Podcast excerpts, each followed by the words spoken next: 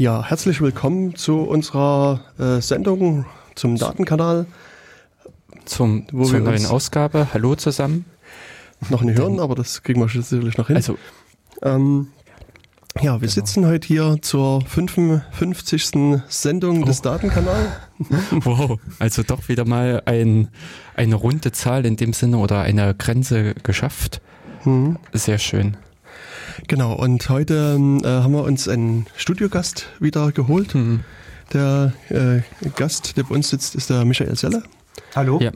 Hallo? Genau. Wir können mal kurz gucken, ob wir, denn wir haben jetzt die Probe nicht gemacht. Ah ja, genau. Da ja, die Mikro Sprechprobe, aber super, ah, sieht nee, gut aus. Sieht gut mhm. aus auf dem Pegel. Okay, genau. Na, dann kommen wir ja gut Und, hin. Ja, wenn es um digitale Themen in Jena geht, ist Michael Selle wahrscheinlich so der erste Ansprechpartner. Ähm, aber nicht der einzige. Nicht der einzige, natürlich nicht. ähm, wenn ich das richtig in Erinnerung habe, waren und sind Sie CIO der Stadt Jena? Ich war es. Okay.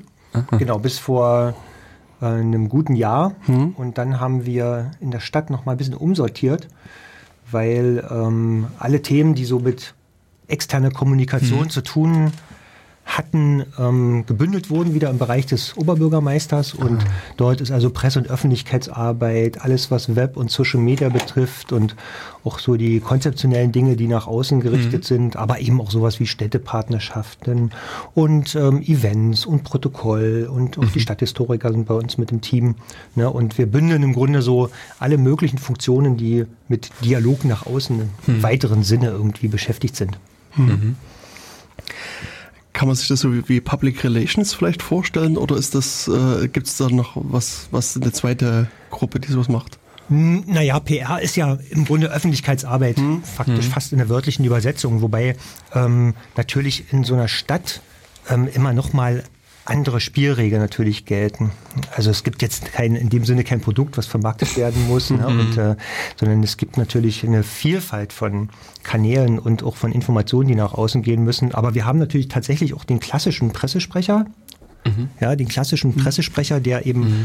ähm, nach außen ähm, insbesondere eben mit den Medien kommuniziert und nach außen gerichtet arbeitet. Mhm. Ähm, aber wir haben eben auch ein Team, was äh, unsere Social-Media-Kanäle befüllt und mit Informationen aus den verschiedensten Quellen. Und mittlerweile ist es eigentlich so, dass also diese Bereiche alle, also Stadtmarketing, klassische Presse- oder Medienarbeit und Web und Social Media ähm, sehr eng zusammenarbeiten. Mhm. Ne, dadurch, dass sie eben jetzt dort gebündelt sind und mhm. man ähm, wir natürlich auch in der, in der Stadt äh, damit ähm, auch für die Verwaltung selber und für die Eigenbetriebe eben natürlich auch noch ein bisschen besser wahrnehmbar sind und natürlich auch manchmal kürzere Wege haben, was so Abstimmungsbedarfe betrifft zwischen den einzelnen Kanälen. Okay, und ich meine, das Thema unserer Sendung soll ja das, die digitale Stadt Jena sein. Und äh, da gab es ja jetzt schon einige Punkte, die da angeklungen sind. Ähm, also was mich mal so interessieren würde am Anfang ist, auf welchen sozialen Kanälen ist denn Jena vertreten? Hm. Naja, wir haben ähm, vor, ich glaube vor ungefähr zwei Jahren, hm. ähm, haben wir begonnen, sozusagen die einzelnen Social-Media-Kanäle zu bespielen, wobei man immer sagen muss, ähm, wir haben im, in dem Sinne gar keine explizite Social Media Redaktion, mhm. ja, sondern ähm, wir sind natürlich, das ist vielleicht überhaupt noch mal so eine Grundsatzfrage, wir sind immer angehalten, jetzt auch barrierefrei zu informieren. Das heißt also, mhm. ähm, jemand, der ähm, sag mal, nur auf die Webseite geht oder vielleicht auch nur eine Printausgabe einer Zeitung bekommt, ähm, soll nach Möglichkeit auch die gleichen Informationen enthalten wie jemand, der eben ähm, ein Digital Native ist und ja. sich quasi nur in der digitalen Welt bewegt. Und insofern ähm, schauen wir immer, dass wir wenn es irgendwie geht, auch alle Kanäle gleichmäßig bespielen. Also mhm. wir haben eine Informationen, die erscheint als aktuelles Meldung auf der Webseite, die mhm. wird an die Printmedien gegeben. Mhm. Wir gehen mit Facebook oder Twitter auf diese Informationen, multiplizieren sie dort, also erhöhen im Grunde so ein bisschen die Reichweite. Ja. Und ich glaube, der entscheidende Punkt ist beim, ähm, beim Thema äh, Social Media Kanäle dann natürlich, dass wir ähm, dass wir dort natürlich immer Interaktion haben, ja, die wir auf der Webseite nicht haben, sondern dort kriegen wir natürlich Feedback und mal mehr und mal weniger. Und man muss auch klar sagen, wir haben da jetzt in den letzten zwei, zweieinhalb Jahren auch ein bisschen rumexperimentiert, mhm. ja, welches Medium wofür gut funktioniert, welcher Kanal sich bewährt. Also wir haben eine ganze Reihe Blogs eingerichtet, ne, über den, wo wir Projekte begleiten, ähm, einzelne Themen auch ein bisschen ausführlicher darstellen können, wo man eben drüber diskutieren kann. Und, äh, und wir haben einen YouTube-Kanal, also mhm. da passiert im Moment sporadisch immer mal was, ne, dass wir mal irgendwo ein Video produzieren, was dort eingespielt wird. Also, sag mal, es ist so ein bisschen Trial and Error mhm. und und wir sind darauf angewiesen, dass wir Feedback sozusagen von den Nutzern, von den Bürgern, von den Leuten kriegen, dass die uns sagen, ähm, wo geht's für sie hin, was, was wollen sie wirklich genauer hören. Mhm. Also das heißt, der Aufruf an die Jenaer Bevölkerung da draußen, ähm, wir werden das also im Nachgang zu unserer Sendung die verschiedenen Kanäle mal mit verlinken. Schaut ihr euch an und dann äh, schreibt man irgendwie zurück. Jetzt ist halt die Frage, wie, wie kann man sozusagen dann was zurückmelden? Also gibt es auch wirklich Leute, die zum Beispiel bei Twitter antworten oder die irgendwie Facebook mhm. antworten oder auch äh, kommentieren bei YouTube. Ist da irgendwie Interaktion da und wie sieht die aus? Hm, na, es ist vom Thema abhängig natürlich. Ähm, also die Reichweite der einzelnen äh, Informationen ist eben sehr, sehr unterschiedlich. Also wir haben jetzt ähm, auch keine riesigen Werbekampagnen beispielsweise für Facebook gemacht, haben jetzt so gerade mal knapp 2000 Follower, mhm. was jetzt mal bezogen auf 100.000 Einwohner ähm, nicht viel klingen mag, aber wir haben bestimmte Artikel oder bestimmte Informationen, die haben plötzlich faktisch aus dem Nichts auch mal eine Reichweite von 5.000 oder 6.000 ja, und ähm, werden ganz schnell fortgeschrieben und daran merkt man eben, dass der Kanal eben doch beobachtet wird und, mhm. äh, und wahrgenommen wird. Ja, und dann gibt's natürlich immer so bisschen brisantere Themen. Da findet dann schon auch mal Diskussion statt. Aber äh, man muss ganz ehrlich sagen, äh, es hält sich eigentlich im Großen und Ganzen in Grenzen. Ich glaube, es ist auch wirklich kein, kein Medium, in dem man komplexe Stadtprobleme diskutieren kann. Es gibt mhm. mal Nachfragen ähm, irgendwelche Verständnisfragen. Ja, es gibt auch mal eine etwas polemischere ähm, Anregung zu einzelnen Themen, die wir so veröffentlichen. Das liegt in der Natur der Sache. Und ähm, wir versuchen ähm, darauf auch immer sachlich zu reagieren. Also wir haben uns für uns selber so als Credo gegeben, wir sind sachlich, freundlich und kompetent. Mhm. Ja, klingt ein bisschen tröge, aber so als man, ja, man schreibt man sich ja manchmal so über seinen Bildschirm, ja, wie reagiere ich jetzt? Ja, und ähm, und glaube, das ist so als Grundsatz, damit sind wir bis jetzt ganz gut gefahren. Ne? Wir versuchen uns eben sachkundig zu machen, auch bei unseren Fachkollegen, wenn wir eben Informationen brauchen. Und wir versuchen eben wirklich auf der Sachebene ähm, und mit allen möglichen Anfragen oder auch natürlich mit Kritik eben umzugehen. Ne? Das ist so das, das Grundprinzip. Aber wenn man wirklich mal komplexere Sachverhalte diskutieren will, ich glaube, dann ist es nach wie vor am besten, man setzt sich mal an einen Tisch und, ähm, und kann sich in die Augen sehen und sieht neben dem eindimensionalen, nämlich einer Schriftsprache, auch noch den Menschen und äh, seine Körpersprache und seine Schweißperlen auf der Stirn oder so, ne? also die wir ja selber dann auch haben, wenn es mal ein bisschen ernsthafter wird. Hm. Ja, ich denke, das haben wir ja auch verschiedentlich hier im Datenkanal schon, schon diskutiert. Dieses, das Problem dieser eindimensionalen Schriftantwort, was sehr, sehr schnell zu Missverständnissen kommt und und auch dann sich schnell auch zum Teil hochschaukeln kann, dass man sozusagen die, die Gegenseite antwortet irgendwas, das wird wieder missverstanden mhm. und auf einmal hat man einen Konflikt, der initial gar nicht so gemeint war. Und das, mhm. das stimmt deswegen. Ja. Ja, ja. ja, und Geschwindigkeit ist natürlich nicht alles. Ne? Und ja. ähm, na klar, verführen einen diese Medien dazu, immer ganz schnell zu reagieren und ganz schnell auf irgendeine Frage zu antworten. Also ich bin da auch persönlich nicht frei davon. Ähm, aber manchmal muss man dann auch mal bewusst sagen, so halt, jetzt muss man mal ein bisschen Tempo rausnehmen.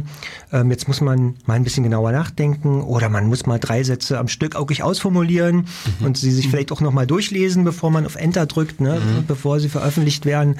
Und, äh, und dann immer noch im Hinterkopf zu haben, naja, ähm, habe ich die Frage richtig verstanden? Ne? Oder habe ich die Anregung oder die Kritik mhm. richtig verstanden? Ne? War, ist das jetzt wirklich das Problem von dem Gegenüber? Ne? Das kennt man ja aus dem Privaten auch. Ne?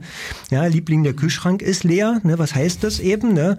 Das heißt, kann heißen, geh einkaufen oder ich bin traurig, mhm. weil ich nichts zu essen habe oder schick doch mal den Sohn los. Also ne, da gibt es ja. ganz viele Antwortmöglichkeiten auf so eine einfache, auf so ein einfaches Imperativ oder mhm. auf so eine einfache Feststellung. Ne?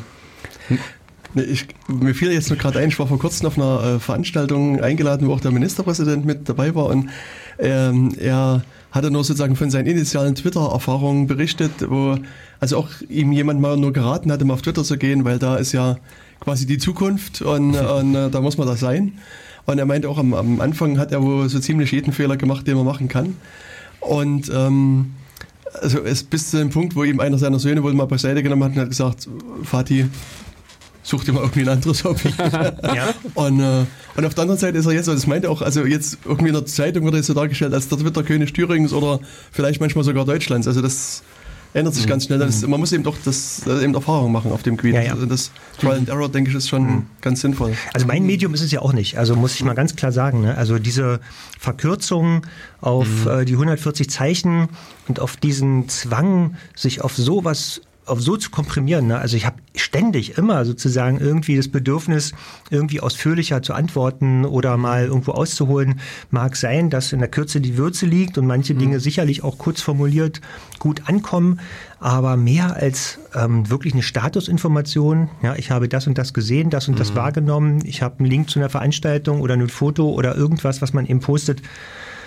Also viel mehr kommt mir ehrlich gesagt nicht aus der Feder. Mhm. Ja, und ähm, ich bewundere alle, die da wirklich äh, einen stringenten Dialog oder eine stringente Unterhaltung über dieses Medium hinkriegen. Mhm. Also da habe ich wirklich echt einen Respekt davor. Ja. Mhm. ja, also ich muss auch sagen, Dialog, also es gibt in der Tat Leute, die ich beobachte, die wirklich Dialoge auf Twitter führen, die, mhm. was ich aber auch äh, extrem anstrengend finde. Und wo ich mich auch beobachte, wenn, wenn es bei mir zum, also zum Dialog wirklich mit einer einen Person kommt, fange ich ganz schnell an, auf einen anderen Kanal auszuweichen. Also in Chat oder Mail oder irgendwo anders, wo man eben auch wirklich mal dann lang ausformuliert seine Gedanken ausbreiten kann. Und deswegen, also ich denke, es ist wirklich so Statusmeldung raushauen und irgendwie mal so auf den Punkt. Und was mir da nur so einfällt, was sozusagen in Punkt äh, Kürze ein, ein, gutes Beispiel ist, was nicht unbedingt auf Inhalte bezogen ist, ist der derzeitige US-Präsident.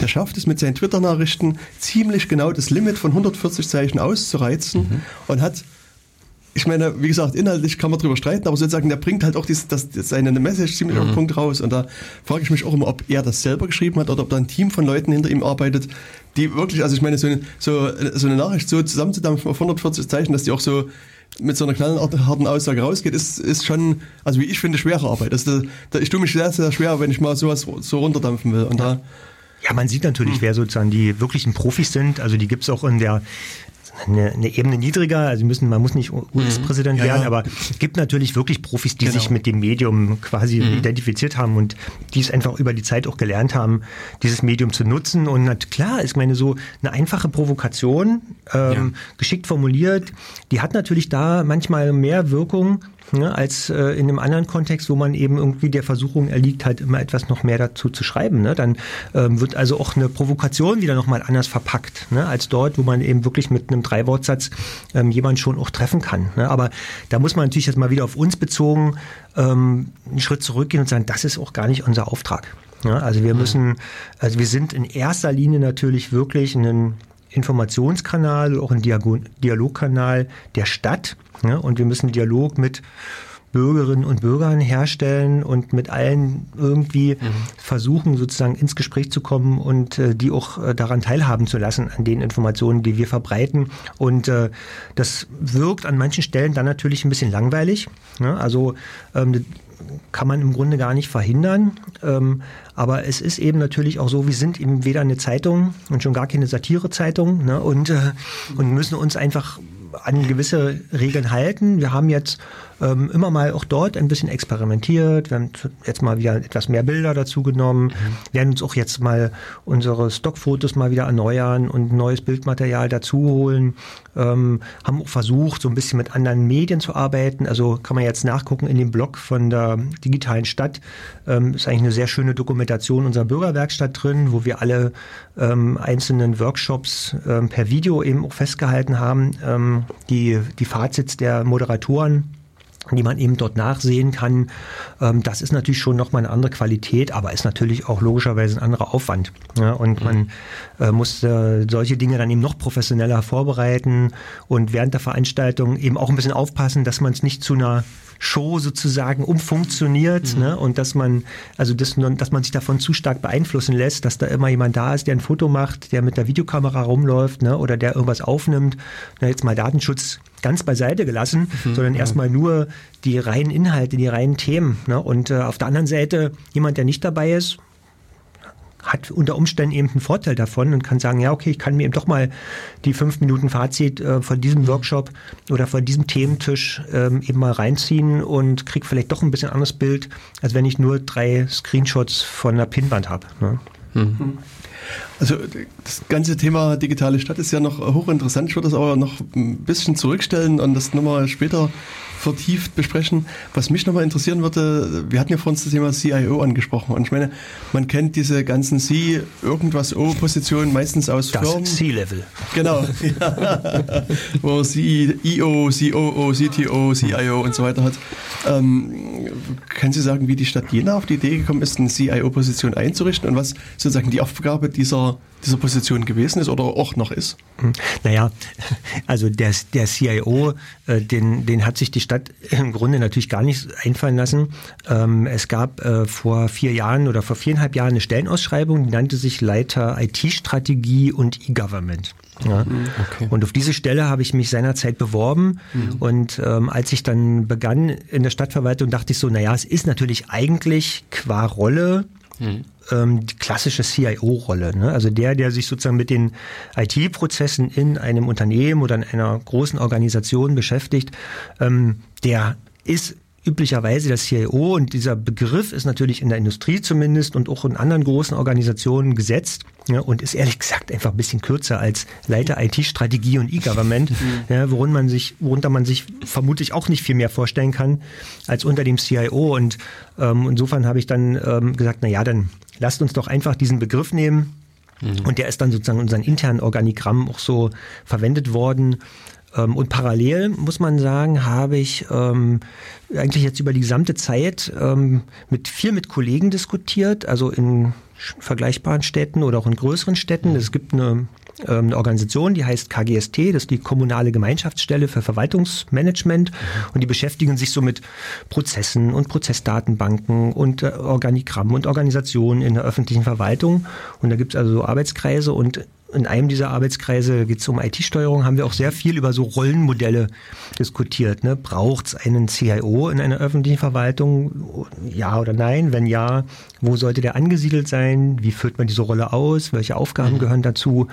Wir haben jetzt darüber diskutiert, Gibt es denn einen Bedarf für ein CDO, also ein Chief Digital Officer, ne, im Zusammenhang mit der digitalen Transformation, lauter so eine wunderbaren Basswörter, ne? aber ähm, braucht es jemanden, der sich auch wiederum mit dem Thema beschäftigt und ist das etwas anderes als die CIO-Rolle? Und äh, also insofern sag ich mal, das ist ein separates, weites Feld, ne? aber prinzipiell erstmal stehe ich schon auf dem Standpunkt, ähm, eine Organisation wie eine Stadt oder Stadtverwaltung, die braucht jemanden, der ähm, diese Mischung aus Organisations- und IT-Prozessen im Blick hat. Ne? Mhm. Und äh, bei uns speziell ist es ja so, und in vielen anderen Kommunen ähnlich, wir haben einen großen IT-Dienstleister, Ne? Das ist unser IT-Service, der ist bei Kommunale Immobilien Jena angesiedelt. Mhm. Und, ähm, und der CIO oder Leiter IT-Strategie war quasi die Auftraggeberrolle für den Dienstleister, ne? damit man einfach so ein bisschen auch so ein Rollenspiel natürlich auch hat. Ne? Jemand muss die Fachanforderungen irgendwie konsolidieren und erfassen und muss, ist faktisch der direkte Kanal zum Dienstleister und steuert den in gewisser Weise auch. Das war eigentlich die Aufgabe des CIOs, ne, neben einigen Themen, die er auch direkt selber in der Verwaltung und mit den Eigenbetrieben ähm, bearbeitet, konzipiert und eben umgesetzt hat. Und jetzt muss ich nochmal nachfragen, kommunale Immobilien Jena, ist das eine, eine, eine eigene Firma oder also gehört die zur Stadt Jena oder ist das eine eine Privatfirma oder wie, hm. wie kann man sich das vorstellen? Also die Stadt ist ja, die Stadtverwaltung hat ja die sogenannte Kernverwaltung, also die aus diesen vier Dezernaten besteht. Also das Dezernat 1 sind die Kernfunktionen, man könnte auch sagen so die Konzernfunktionen, mhm. ne, so Personal, Recht, ähm, das, der Bereich des Oberbürgermeisters. Ähm, und dann haben wir drei große Dezernate, also die Stadtentwicklung und Umwelt. Dezernat 3, Dezernat 2 ist Ordnung, Sicherheit, Finanzen, Feuerwehr dazu und sowas alles. Ne? Und dann gibt es Dezernat 4, das ist also Soziales und Jugend und Bildung. Und, ähm, und dann haben wir eben vier Eigenbetriebe. Also dort, wo man einfach wirtschaftlich stärker ausgeprägt mhm. arbeitet. Ähm, diese Funktionen sind in Eigenbetrieben zusammengefasst. Also der Kommunalservice, der eben ähm, sich um Straßen kümmert und Abfallentsorgung und viele andere Dinge und bis hin zum Friedhof und zum Bestattungshaus. Ähm, wir haben die kommunalen Immobilien jener, die ähm, wie der Name schon sagt, im Grunde, sag mal, die kommunalen Immobilien bewirtschaften, also insbesondere so unsere Verwaltungsgebäude, Schulen, Kindergärten. Mhm. Und, ähm, und dort ähm, war, wann ist die Struktur entstanden? Ich glaube 2005 ist ähm, dieses Modell mhm. umgesetzt worden und hat man überlegt, ist es sinnvoll, die IT, also die faktisch die Exekutive, die Umsetzungs-IT ähm, irgendwo mit anzusiedeln in einem Eigenbetrieb? Und wenn ja, dann ist dieser eigentlich am besten geeignet, weil IT natürlich auch immer mit Gebäuden, mit Gebäudeinfrastruktur, Verkabelung mhm. ne, und WLAN und was es alles so gibt zu tun hat. Man hat halt diese IT-Abteilung ähm, dem Eigenbetrieb kommunale Immobilien zugeordnet und deswegen ist es gekommen, ne, dass dort als quasi schon eigenständige Säule der IT-Service angesiedelt ist und für die weitgehend gesamte Stadtverwaltung und ihre Eigenbetriebe die IT besorgt, mhm. also Rechenzentrum, Anwendungssysteme, also bis hin auch zum, zur Anwendungsbetreuung in großen Teilen, nicht alles, aber dann gibt es so ein paar Unterschiede, aber einen großen Teil eben der IT dort bereitstellt. Ne? Und um die Liste der Eigenbetriebe noch komplett zu machen, gibt es dann noch den ähm, den Kulturbetrieb, also jener Kultur, ja, ne, mhm. die die gesamten Kultureinrichtungen bei sich haben, also vom Volkshaus und Volksbad bis zur Philharmonie und Volkshochschule und ähm, und das Lisa draußen und die ans Abi Bücherei, ne, also und, ähm, und als vierte ist dann, da wir eine sogenannte Optionskommune sind, gehört dann noch Jen Arbeit dazu. Das sind also die, die sozusagen so diese Arbeitsmarktthema und Unterstützungen mhm. dort eben abwickeln, die so ja eher sag mal jetzt ein bisschen anderen Charakter haben, ne, mhm. ne, aber natürlich trotzdem auch notwendig sind. Und so sieht ungefähr die Gesamtstruktur aus und äh, das hat sich im Grunde auch bewährt, hat auch mit, mit Fragen der wirtschaftlichen Darstellung zu tun. Also mhm. Jetzt müssen wir wieder weiter ausholen. Damals, als, ähm, als diese Struktur geschaffen wurde, da gab es ja noch, ähm, noch nicht diese doppelte Buchführung, dass man ähm, also diese Kameralistik gab es also da noch. Man hat also immer nur ein Jahr betrachtet. Mhm. Ne? Und äh, ein Unternehmen hat natürlich schon, schon immer eigentlich Anlagenbestände, hat die abgeschrieben mhm. ne, und konnte mit Investitionen einfach besser umgehen, ja. qua Unternehmensstruktur. Mhm. Und insofern ähm, hat äh, es Sinn gemacht, dass man den IT, die IT-Organisation, den IT-Service einem einem Unternehmen quasi zuordnet, mhm. und weil man eben dort bessere Möglichkeiten hat, das eben auch betriebswirtschaftlich abzubilden. Ne? Also mhm. die haben praktisch eine andere Haushaltsstruktur ne? und ähm, sind deutlich besser in der Lage, ähm, mit auch größeren Investitionen umzugehen. Und zum Teil wissen wir ja, also nicht nur in Immobilien, sondern eben auch in IT, da gibt es schon immer mal auch größere Investitionen und die mhm. können sie eben vornehmen, aktivieren, abschreiben ne, und verrechnen dann ihre Leistungen an die einzelnen ähm, Auftraggeber mhm. und ähm, so dass man eben auch eine, einen guten Überblick hat, wer denn welche Kosten tatsächlich auch produziert hat. Mhm. Ja, also die erste Frage, die mir noch so auf der Zunge liegt, ist, ähm, was ist eine Optionskommune? Eine Optionskommune ist, also ich bin auch kein Verwaltungsmensch, aber das ist, ähm, eine Optionskommune kann sozusagen diesen Prozess, also diese ganze Abwicklung von Hartz-IV-Leistungen, mhm. kann die sozusagen in Eigenregie ähm, abwickeln. Ne? Also die kriegt okay. die Mittel zugeführt, sozusagen sie haben wesentlichen Bundesmittel ne? und kann aber dieses Management selber machen ne? und ähm, hat dadurch natürlich ein bisschen direkteren Zugriff auf diese Welt und wie sie also sozusagen auch mit, ähm, mit äh, Arbeit, Arbeitsbeschaffung, Vermittlung und so umgeht ne? und hat das eben in einer eigenen Organisation gebündelt und ähm, ja, ich stecke jetzt im Detail mhm. zu den Vor- und Nachteilen auch nicht drin, aber es hat sich offenbar bewährt. Ja, ne, also mir ging es nur darum, das überhaupt mal geklärt zu haben, weil ich den, diesen Begriff noch nicht gehört hatte. Mhm. Und ich vermute, der eine oder andere Hörerinnen und Hörer auch noch nicht. Ja, yes. mhm. Aber wir hatten gerade über diese ganzen Eigenbetriebe gesprochen, also über diese vier Eigenbetriebe und diese Struktur der Stadt. Jetzt, wenn ich so ähm, mein virtuelles Auge mal durch Jena kreisen lasse, fällt mir noch ein, dieser Jenaer Nahverkehr, den ich sozusagen auch als, also vielleicht als ein, ein, ein Unternehmen der Stadt wahrnehme und auch die Stadtwerke Jena. Inwiefern ist das jetzt, also wurden jetzt nicht mit genannt als Eigenbetrieb, gehören die mit zur Stadt oder ist das, ist das ganz separat? Naja, die Stadt ist beteiligt. Also der Oberbürgermeister ist zum Beispiel aktuell der Aufsichtsratsvorsitzende der Stadtwerkegruppe. Mhm. Und insofern, sage ich mal, sind sie natürlich im Grunde auch städtische Unternehmen. Aber das sind eben, und da gibt es auch in der Rechtsform Unterschiede, während die Eigenbetriebe in ihrer Rechtsform also keine wirklich selbstständigen Unternehmen sind, ja, sind die Stadtwerke aber wirklich eine GmbH oder auch mit ihren Beteiligungen GmbHs, die auch wirklich so wirtschaften, wie es eben GmbHs tun. Ne? Also bis hin zu, dass natürlich auch umsatzsteuerrechtliche mhm. ähm, Konsequenzen hat. Ähm, aber ich glaube, der entscheidende Punkt ist erstmal, dass sie natürlich trotzdem ähm, zum größten Teil städtische Unternehmen sind. Ja? Und äh, und wir kennen ja äh, aus vielen anderen Kommunen so diese Versuche, die dann so in den 90er Jahren, auch in den 2000er vollzogen worden, sich von ähm, solchen Engagements eben zu trennen, wo Wohnungsgesellschaften mhm. verkauft wurden, Wasserwerke verkauft wurden, Nahverkehr verkauft wurden, um also kurzfristiges Ergebnis zu realisieren. Ne, und, ähm, und man dann natürlich äh, auch mit den Konsequenzen leben musste und zum Teil solche Prozesse wieder rückabgewickelt wurden. Und also ich jetzt mal aus meiner Perspektive, mhm. ähm, die sicherlich jetzt erstmal nur meine ist, also ich sag mal, das ist an sich erstmal prinzipiell eine gute Konstellation, dass wir sowohl was ähm, die, das Wohnungsunternehmen Jena Wohn betrifft und den mhm. Nahverkehr und die Stadtwerke, dass wir dort wirklich kommunale Unternehmen haben und äh, natürlich auch einen Zugriff darauf haben. Bei allen Problemen, die man eben hat, wenn man Unternehmen hat, die mhm. natürlich nach, trotzdem nach anderen Prinzipien zum Teil wirtschaften. Ne? Also was macht man mit den Gewinnen? Wie steuert man, dass die verwendet werden? Ne? Gibt es eine demokratische Kontrolle über das, was aus diesen Unternehmen herausfällt? Wie sie steuern? Wie sie ihre eigenen Aufgaben eben lösen? Ne? Also das ist mit Sicherheit ähm, auch ein Feld für sich, ne? aber ähm, so erstmal die Grundkonstellation ist schon so, dass ähm, man sie als kommunale Unternehmen eben tatsächlich mhm. hat. Genau, genau also äh, ich versuche gerade unser Gespräch noch wieder ein bisschen so äh, zurückzurollen an den, also CIO-Punkt. Was, ähm, also zumindest will ich diesen, diesen Punkt so ein bisschen für mich mit abschließen.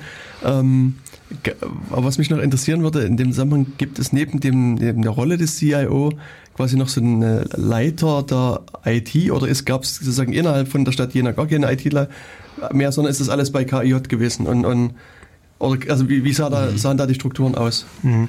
Also, also erstmal muss man schon mal sagen, der CIO ist natürlich trotzdem erstmal nur eine Rolle, ne? Und der hat, ähm, der hat sein Team, der hat äh, mhm. Leute, die in den wie groß? Also das war nämlich auch so eine Frage. Wie viele äh, Leute stecken bei Ihnen mit drinne? Also zu der Zeit, als ich CIO war, mhm. gab es also dieses Team ähm, des CIOs und ja, ob das jetzt eine ganz stringente Organisation war, darüber mhm. kann man jetzt mal streiten, aber wir hatten zum Beispiel die Kollegen, die sich mit der gesamten E-Akteneinführung ah. ähm, beschäftigt haben, die waren eben mit bei uns dabei mhm. und damals auch schon war das Web-Team mit dabei, also Web- und Social-Media-Team mhm. mit dabei und wir hatten ähm, also auch eine Zeit lang drei Kollegen, die aus, äh, die für das Jugend- und äh, Sozialamt und fürs Gesundheitsamt die Fachanwendungen betreut haben. Mhm sodass wir also auch ein bisschen einen Blick hatten auf, ich sage jetzt mal so ganz praktische Prozesse. Ne? Also die Gefahr mhm. von solchen Organisationen ist ja immer, dass sie, wie man so schön sagt, auch mal zur weißen Wolke werden, ne? die sich irgendwelche tollen Sachen ausdenken, ganz weit oben mhm. schweben und im Grunde den Bezug zur Realität verlieren. Die Gefahr hat man immer und der muss man auch ins Auge blicken. Aber ich wollte ja nur sagen, wir hatten, es war keine Einzelkämpferfunktion, mhm. sondern auch der CIO damals hatte seine Mitspieler, hatte quasi seine Berater und hat natürlich auch einen ganz engen Draht gehabt zum Dienstleister. Also wir haben uns wöchentlich getroffen, hatten einen festen Tag in der Woche, an dem wir uns äh, zusammengesetzt haben und unsere, sagen wir auch operativen Themen ähm, besprochen haben und uns gegenseitig ähm, informiert haben und ausgetauscht haben zu Vorhaben und zu Themen, ähm, die eben vor uns stehen oder eben auch zu konzeptionellen Fragen. Also sag mal, da gab es eine ganz eine ganz enge Verbindung, ne, auf jeden Fall.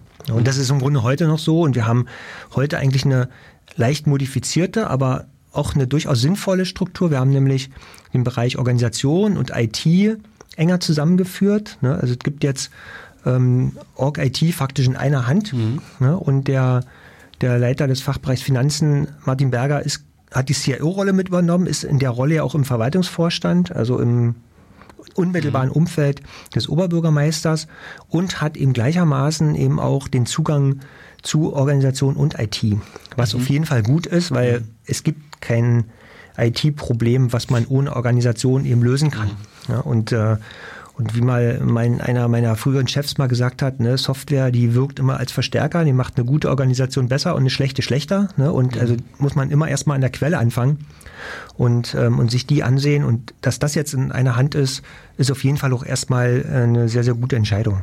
Hm. Mir fehlt jetzt im Prinzip bei dieser ganzen Sache nur äh, ein Bericht von der Polizei in München ein, die ja sehr stark Facebook bespielen und bei denen steht richtig eine Redaktion dahinter, ähm, wo sie, glaube ich, auch vier Leute äh, im Voll, äh, in Vollzeit auslasten. Mhm. Also das ist das, wo da auch ordentlich Ressourcen in dem Sinne reingehen können. Denn ich weiß nicht, wie eben da die Stadt aufgestellt ist. Gibt es hier so richtig, dass äh, äh, eben von dort her kenne ich die Beschreibung mit einem redaktionellen System hm. und sowas. Ist das ja auch schon so richtig aufgestellt, dass da die Stadt die entsprechenden Kanäle überwacht, die wir, die wir vorhin schon so alle angerissen hatten, inklusive dann eine entsprechende Nachbearbeitung hat, sprich im hm. Prinzip Antworten darauf oder dieses kontinuierliche Bespielen, be, äh, ja, befüllen? Hm. Ja, das schon. Also so, wir sind ah, jetzt, also ja, ja, so wir strukturiert sind, ist der. Auf jeden Fall, klar. Also man, äh, das ist ja grundsätzlich so eine Frage. Ne? Man kann nicht irgendeinen Kanal eröffnen und ja, den dann ja. ähm, irgendwo im stillen Kämmerlein schmoren lassen. Ne? Also man muss ihn schon tatsächlich überwachen. Mhm. Und äh, wir haben auch ähm, so eine Art Dienstplan. Wir machen keine 24-Stunden-Überwachung, aber wir mhm. versuchen natürlich so weitgehend die Zeiten oder wenn wir erkennen, jetzt äh, passiert auch ein bisschen mehr, dass wir uns da reinteilen. Und im Grunde teilen sich das jetzt äh, mein Webteam. Ähm, ich selber mache so an manchen Stellen mit, dort wo ich auch inhaltlich ein bisschen involviert bin, aber eben auch der, der Pressesprecher, ähm, die mhm sind im Grunde damit dabei ne, und, ähm, und die überwachen die Kanäle und die reagieren auch. Und wir haben da einen sehr kurzen Draht ne, und mhm. da läuft dann auch mal unser Chat auch mal heiß, ne, wenn irgendeine Anfrage kommt ne, und dann geht's auf einen kurzen Weg mhm. ähm, über die Etagen hinweg, ähm, dass wir uns zu den Themen austauschen und überlegen, wer dann eben worauf antwortet kann man sicherlich auch alles noch ein bisschen professioneller machen, aber wie ich vorhin schon erwähnte, ähm, das ist auch für uns, ich würde mal nicht sagen Neuland, aber ähm, es ist eben halt eine große Organisation ne? und es sind äh, viele Kanäle und es liegt nicht immer sofort auf der Hand, ne? wie man sich da aufstellt und wie man es tut und wenn man mhm. sich umguckt, genau. ja, also was weiß ich, die, die Münchner Polizei macht, die Thüringer Polizei hat jetzt auch in letzter Zeit eine ganze Menge gemacht mhm. auf ihrem Twitter-Kanal. Mhm. Ähm, von den Erfahrungen versuchen wir zu partizipieren und gucken mhm. uns das natürlich genau an, was die Kollegen machen und versuchen unseren Weg zu gehen. Ne? Aber am Ende mhm. hängt es natürlich auch immer von Menschen ab. Ne? Ja. Ne? Also, mhm. also zu sagen, super, wir machen jetzt Twitter oder Facebook und alle aber eigentlich hinter den Kulissen heben die Hände und sagen, um Gottes Willen, ne? Mhm. lasst mich nur mit dem Zeug in Ruhe. Das bringt natürlich auch nichts. Ne? Also es muss schon auch immer, sind am Ende immer handelnde Menschen und Personen, die auch ein bisschen von ihrem Herzblut ähm, in mhm. diese Dinge hineinstecken und äh, die braucht man dafür natürlich auch. Aber da habe ich wirklich ein super cooles Team mhm. und tolle Leute und äh, kann nur sagen, ähm, sonst würde das auch gar nicht gehen. Mhm. Nee, ich, was mir da nur einfällt, ist also sowohl die Stadt München wie auch die Thüringer Polizei äh, ja, ein klein wenig mehr Leute zu mal, betreuen haben oder in ihrer Obhut haben als, als die Stadt Jena. Also äh, ja, können die sich, also gerade auch München, sich vermutlich viel eher mal äh, ein, zwei, drei, vier Leute leisten. Also die mhm. konkret sich da nur drum genau. kümmern als, als, als Jena. Also das, ich denke so vom, also wenn ich das nur so anhand der, der Bevölkerung sehe, gibt es ja doch so einen leichten Unterschied. Ja, also wir stehen ja, wir stehen ja aktuell ja. mal wieder in der Kritik äh, der, oder des, der Bereich des Oberbürgermeisters, dass er also ähm, irgendwie überbordende Kosten hat. Aber wenn man sich jetzt mhm. mal genau anguckt, also welche mhm. Leute was tun, also wir haben, wir betreuen alleine sag mal so roundabout 30 Webportale. Natürlich manche mhm. etwas mehr, manche etwas weniger. Bei einigen haben wir super Redakteure, da müssen wir im Grunde fast gar nicht hingucken. Mhm. Ne, bei anderen machen wir etwas mehr, aber bei manchen müssen wir jeden Workflow ansehen ne, und machen jede Freigabe, bei anderen etwas weniger. Aber es ist ja nicht nur damit getan, die nur inhaltlich zu bespielen. Ne? Wenn man vorne angefangen hatten, mit einem Relaunch fertig zu werden, fängt man hinten wieder an. Ne? Und ähm, weil also ja. natürlich, und dann kommen immer neue Sachen dazu. Also und äh, dieses selbe Team hat sozusagen jetzt noch on top ähm, die Social Media Kanäle gekriegt und äh, und wir mhm. versuchen gerade sozusagen auch natürlich durch auch effiziente Prozesse, ne, mhm. wie äh, wie organisieren wir unsere Arbeit, ja, wie, wo, wo landen welche Tickets, welche Anforderungen, wie werden sie abgearbeitet, mhm. ne, und äh, durch möglichst gute Arbeitsorganisation das mit dem mit den Leuten, mit dem Stamm eben auch tatsächlich abzuwickeln. Ne? Und aber ganz klar, irgendwann muss man auch mal sagen, ähm, bis hierhin geht's, ne? und irgendwann mhm. ist natürlich trotzdem auch dort ja. eine Grenze erreicht und dann, ja, dann muss man halt mit, äh, mit den Nutzerinnen und Nutzern darüber diskutieren, wie viel es ihnen wert ist und wie man eben damit umgeht, äh, welche Qualität man erreicht. Mhm. Na, klar könnten wir, stellen wir uns auch manchmal vor, dass wir noch mehr mit Bewegtbildern arbeiten, dass wir ähm, auch noch mit besserem Bildmaterial ausgestattet sein könnten, mhm. dass wir da und dort in Echtzeit, dass wir manche Dinge vielleicht auch in unserer eigenen Mediathek gern tun würden, ähm, um sie nochmal nachzulesen. Dazu müsste man sie aber erstmal in einer guten Qualität tatsächlich eben mhm. aufnehmen und irgendwo archivieren. Also es gibt, da sind wir dann schon fast in der digitalen Stadt genau. nebenbei bemerkt, ne? genau. aber mhm. da gibt's äh, unendlich viele Themen, ne? aber irgendwo muss man immer sagen, so, das ist jetzt in meinem Zeitfenster oder in diesem Rasten, in dem ich mich bewege, möglich. Ne? Und das muss ich halt auch mal konsequenterweise auf die Zukunft mhm. verschieben. Ne? Mhm. Was mir da nur einfällt, also bei diesen den Videos der Bürgerwerkstatt, die, also ich konnte da selber nicht dran teilnehmen, habe mir dann halt die Videos mit angeschaut und ich war also sehr überrascht, muss ich sagen, mit welcher sehr guten Qualität die gemacht worden sind. Also ich fand das, also für meine laienhaften Verhältnisse doch ziemlich professionell gemacht. Also ja, da kann ich eigentlich nur ein Lob weitergeben an ja, ich Stadt, also, mal, und, und sie geben es dann weiter. nee, ich gebe es also weiter gleich an Daniel, also weil der ist wirklich, ähm, der ist jetzt seit einem halben Jahr da ne, mhm. und ähm, leider nur als Elternzeitvertretung. Wir müssen mal schauen und mhm. ähm, und Daniel ist wirklich ein Profi auf dem Gebiet, ne, hat also mhm. auch schon vorher für den MDR gearbeitet ähm, und hat äh, sich einfach, hat uns auch nochmal so ein bisschen mhm. fit gemacht im Umgang mit diesen Medien. Und als wir die Bürgerwerkstatt vorbereitet haben, haben wir gesagt, okay, wenn wir eine Bürgerwerkstatt zur, zum Thema digitale Stadt machen, mhm. ne, dann sollten wir natürlich auch überlegen, wie wir dort auch analog und digital sinnvoll verbinden mhm. und haben uns eben ähm, überlegt, natürlich einerseits eine Fotodokumentation zu machen, aber eben auch äh, zu überlegen, ob man eben äh, die Videos davon produzieren kann. Und er hat gesagt, okay, alles klar, er bringt sein Equipment mit und ähm, hat dann äh, die, die, Aufnahmen gemacht, zusammengeschnitten und bereitgestellt. Wir haben dort nebenbei merkt, lief ja auch so, ein, so eine Twitter-Wall und noch so ein kleines anderes Redaktionssystem, ähm, ja, wo man das ist natürlich immer so ein bisschen so ein Gimmick auch, ne, wo man mhm. aber immer mitverfolgen kann, was passiert vielleicht an einem anderen Thementisch oder wenn man wollte, eben von außen so ein paar äh, Anregungen. Ja, ein paar Anregungen mhm. gekriegt oder sich eben doch mal auch zurückmelden kann. Also wir wollten es jetzt nicht übertreiben, aber wir haben einfach auch mal die Mittel und Möglichkeiten, die für uns zugänglich waren, die wir hatten, ähm, die haben wir dort genutzt und haben sie dort für die Veranstaltung mitverwendet. Aber es stimmt, also ich finde, war auch also absolut begeistert, ne, dass äh, die Qualität ähm, super war. Ne? Mhm. Ja, also wir haben jetzt relativ äh, gut, denke ich mal, diesen Bereich des CIO und des, des Kommunikationsbereiches mit äh, beleuchtet.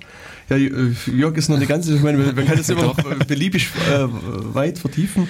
Nichtsdestotrotz ähm, würde ich gerne mal so ein bisschen unsere Zuhörerinnen und Zuhörer entlasten. Pause.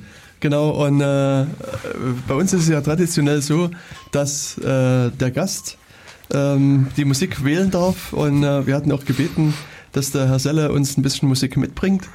Ähm, ja, und gibt es denn einen Wunsch, was wir so als erstes Lied hier äh, reinwerfen sollen in unsere große Jukebox? Ja, wir könnten ja hier mal mit, ich äh, glaube, da steht die 07 davor, in zehn Jahren mal einen Blick in die Zukunft wagen mit, mhm. mit äh, Maybe Bob und äh, ich war in den letzten Jahren immer im Spiegelzelt in Weimar und mal gucken. Mhm. Okay, dann, dann finden wir den passenden Knopf und starten. Wir sprechen heute so ein bisschen über das äh, Digitalistan in Jena, also das digitale Jena. Dazu haben wir uns den Herrn Michael Seller eingeladen von der Stadt Jena, den Leiter Kommunikation, wie wir vor unserer Pause gelernt haben. Ja, und vor der Pause haben wir halt versucht, mal so ein bisschen äh, diese Rolle des CIO und, und Kommunikation einzugrenzen, gucken, was macht die Stadt auf digitalen Kanälen. Und ich war der Meinung, wir hätten das Thema erschöpfend behandelt, aber Jörg hat mich in der Pause überzeugt, dass dem nicht so ganz ist und er hat noch eine ganze Latte an Fragen. Deswegen übergebe genau. ich gerne mal das äh, Wort an Jörg hier. Sehr schön. Ja, für mich war einfach jetzt eben diese Frage, äh, so auch aus Ihrem privaten oder aus dem Leben zuvor, bevor Sie in die Stadt gekommen sind, war es ein Schock, war es einfach hier jetzt äh, die äh, Höhle, in die man gekommen ist? Oder wie sind, wie, äh, wie offen geht man eigentlich bei der Stadt um mit solchen Themen? Facebook, Twitter, neue Medien und so weiter. Ist das hier Steinzeit oder, also brauchen wir den Booster, um in der aktuellen und Zug, äh, Zeit oder in der Zukunft dann voranzukommen? Nee, also ich meine, man muss ja schon erstmal sagen, ähm, die Stadt hat ja diese Stelle ausgeschrieben ne, mhm. ne, und die hieß eben IT-Strategie und E-Government ne, und ähm, in dem Bewusstsein zu sagen, okay, wir müssen, mhm. ähm, wir müssen an dieser Stelle uns auch konzeptionell vielleicht noch ein bisschen verstärken und äh, und dass sie jemanden aus der Industrie geholt haben, ist ja im Grunde auch ein Indiz dafür, dass äh, die Stadt selber auch der Ansicht war zu sagen, okay, wir holen uns eben durchaus auch mal Know-how mit aus anderen Bereichen oder jemanden, der eben schon auf anderen Gebieten ähm, Staub gewischt hat und ähm, ich war ja vorher in, in, zwei Unternehmen in der Tauarbeit und äh, habe mich viel so mit mobilen Anwendungen beschäftigt, aber eben in dem Kontext natürlich auch mit Marketing und natürlich auch mit mhm, genau. Social Media Kanälen und wie geht man eben damit um. Und insofern war das äh, schon eine gute Liaison, die da entstanden mhm. ist. Aber prinzipiell muss man natürlich sagen, ähm, natürlich ist die, die Stadt Jena da überhaupt nicht in der Steinzeit gewesen, im Gegenteil. Ne? Also ich habe ja nun auch mit vielen Kollegen jetzt gesprochen in, in anderen Städten, auch in größeren Städten zum Teil und musste immer wieder feststellen, dass wir dort äh, sehr, wirklich sehr gut aufgestellt sind ne? und dass wir uns an Themen herangewagt haben, und sie eben jetzt im Fokus haben, die, wo wir durchaus vielleicht nicht überall spitze, aber doch wirklich so ähm, auch zum Teil voranschreiten mhm. ähm, und äh, Wobei man immer sagen muss, es hängt natürlich, wie vorhin schon mal erwähnt, immer von den handelnden Personen auch in den einzelnen Bereichen ab. Ne? Man braucht, also es ist ja kaum ein Thema, was nur die IT für sich lösen kann, mhm. ja, sondern man hat mhm. immer Akteure in den Fachämtern, man hat die eigentlichen, die eigentliche Öffentlichkeitsarbeit. Wir haben auch Öffentlichkeitsarbeit, die zum Beispiel in den Fachämtern selber passiert, ne? gerade im, mhm. ähm, in Dezernat Stadtentwicklung, die ja faktisch was beispielsweise ihre Stadtentwicklungsprozesse betrifft, noch am allermeisten zum Beispiel mit Bürgerbeteiligung zu tun haben und mit Dialog. Ne? Die haben mhm. explizit jemanden, der sich mit solchen Abläufen, mit solchen Themen, mit solchen Fragestellungen und mit Methoden beschäftigt. Die waren federführend verantwortlich für die Leitlinien Bürgerbeteiligung die man erstmal nur rein unter dem sachlichen Aspekt sehen kann, aber wo jeder, also der Weg ist nicht weit mhm. bis zu der Frage, und wie setzen wir denn das jetzt in den einzelnen Medien um? Ne? Wie, ähm, auf welchem Wege erreichen wir welche Zielgruppen? Ne? Und es gibt welche, die erreichen wir nach wie vor nur über eine Bürgerversammlung oder nur über die Postwurfsendung oder über die Zeitung. Und es gibt welche, die erreichen wir mit diesen Medien überhaupt nicht mehr damit. Ne? Also die, mhm. ja, die wissen im Grunde nicht mal mehr, was ein Browser ist, weil sie eigentlich nur noch in Facebook oder ähm, Instagram-Client ähm, sich sozusagen bewegen. Ja, und, und diesen Fragestellungen ähm, sich irgendwie zu öffnen oder sich zuzuwenden, ähm, ist natürlich auch ein Thema, was dann am Ende mit dem Sachthema Bürgerbeteiligung und mit dem Sachprozess zu tun hat, aber eben immer auch mit der Art, wie man da eben kommuniziert. Und ähm, da sind wir sogar, muss man echt sagen, ähm, an manchen Stellen auch wirklich Forscher. Und da kann man nicht mal sagen, hm. ähm, ach ja, Industrie oder wer auch immer, erzählt uns doch mal, wie das geht. Das wissen die auch nicht. Ne? Ne? Also das ist auch gar nicht ihr Auftrag. Ne? Also die haben, ähm, ein Unternehmen hat keinen Auftrag, ähm, barrierefrei ähm, mhm. und für alle Zielgruppen gleichermaßen zu kommunizieren. Ne? Die haben in aller Regel Produkte oder Lösungen ne? und für das Produkt und für die Lösung gibt es eine Zielgruppe und die, dann gibt es gute genau. Marketingleute und die machen eine Marketingstrategie, möglichst noch zielgruppenorientiert ne? und mhm. die machen für jede einzelne tatsächlich dann eben, so wie in der Werbung eben auch, ne? ihren, äh, ihre Strategie auf und ihren Kanal und konzipieren die Medien dafür. Ne? Und wir müssen halt, äh, wollen es eben auch, qua Amt oder qua mhm. Verantwortung. Wir müssen hier halt alle erreichen. Ne? Und deswegen sind die Gesetzmäßigkeiten bei uns eben auch andere, als sie in anderen Organisationen mhm. eben gelten. Und unsere mhm. Denkweise ist da und dort auch anders. Und, ähm, und deswegen finden wir mitunter weniger nachnutzbare oder auch vergleichbare Lösungen mhm. sozusagen am Markt, in Anführungsstrichen, ähm, als es vielleicht ein Unternehmen hätte. Mhm. Also der Punkt Barrierefreiheit ist jetzt schon ein paar Mal gefallen. Und ähm, also ich habe das natürlich jetzt im Vorfeld nie, nie, mir angeguckt und geprüft, aber so ich habe vor einigen Jahren mit äh, also Leute aus einer Blinden-Community betreut hm. und kenne da deren Probleme so ein bisschen. Und ich habe gerade versucht, sozusagen aus deren Sicht die Webseite der Stadt Jena zu besuchen. Und also ich habe es nie gemacht, deswegen ist es jetzt nur eine Vermutung, aber meine Vermutung wäre, dass das ziemlich schwer an einigen Stellen ist. Mhm. Also ah, ah, ist die Frage, ist das so? Und, und gibt es da sozusagen Rückmeldungen auch aus so, von Sehbehinderten oder von anderen äh, Gruppen?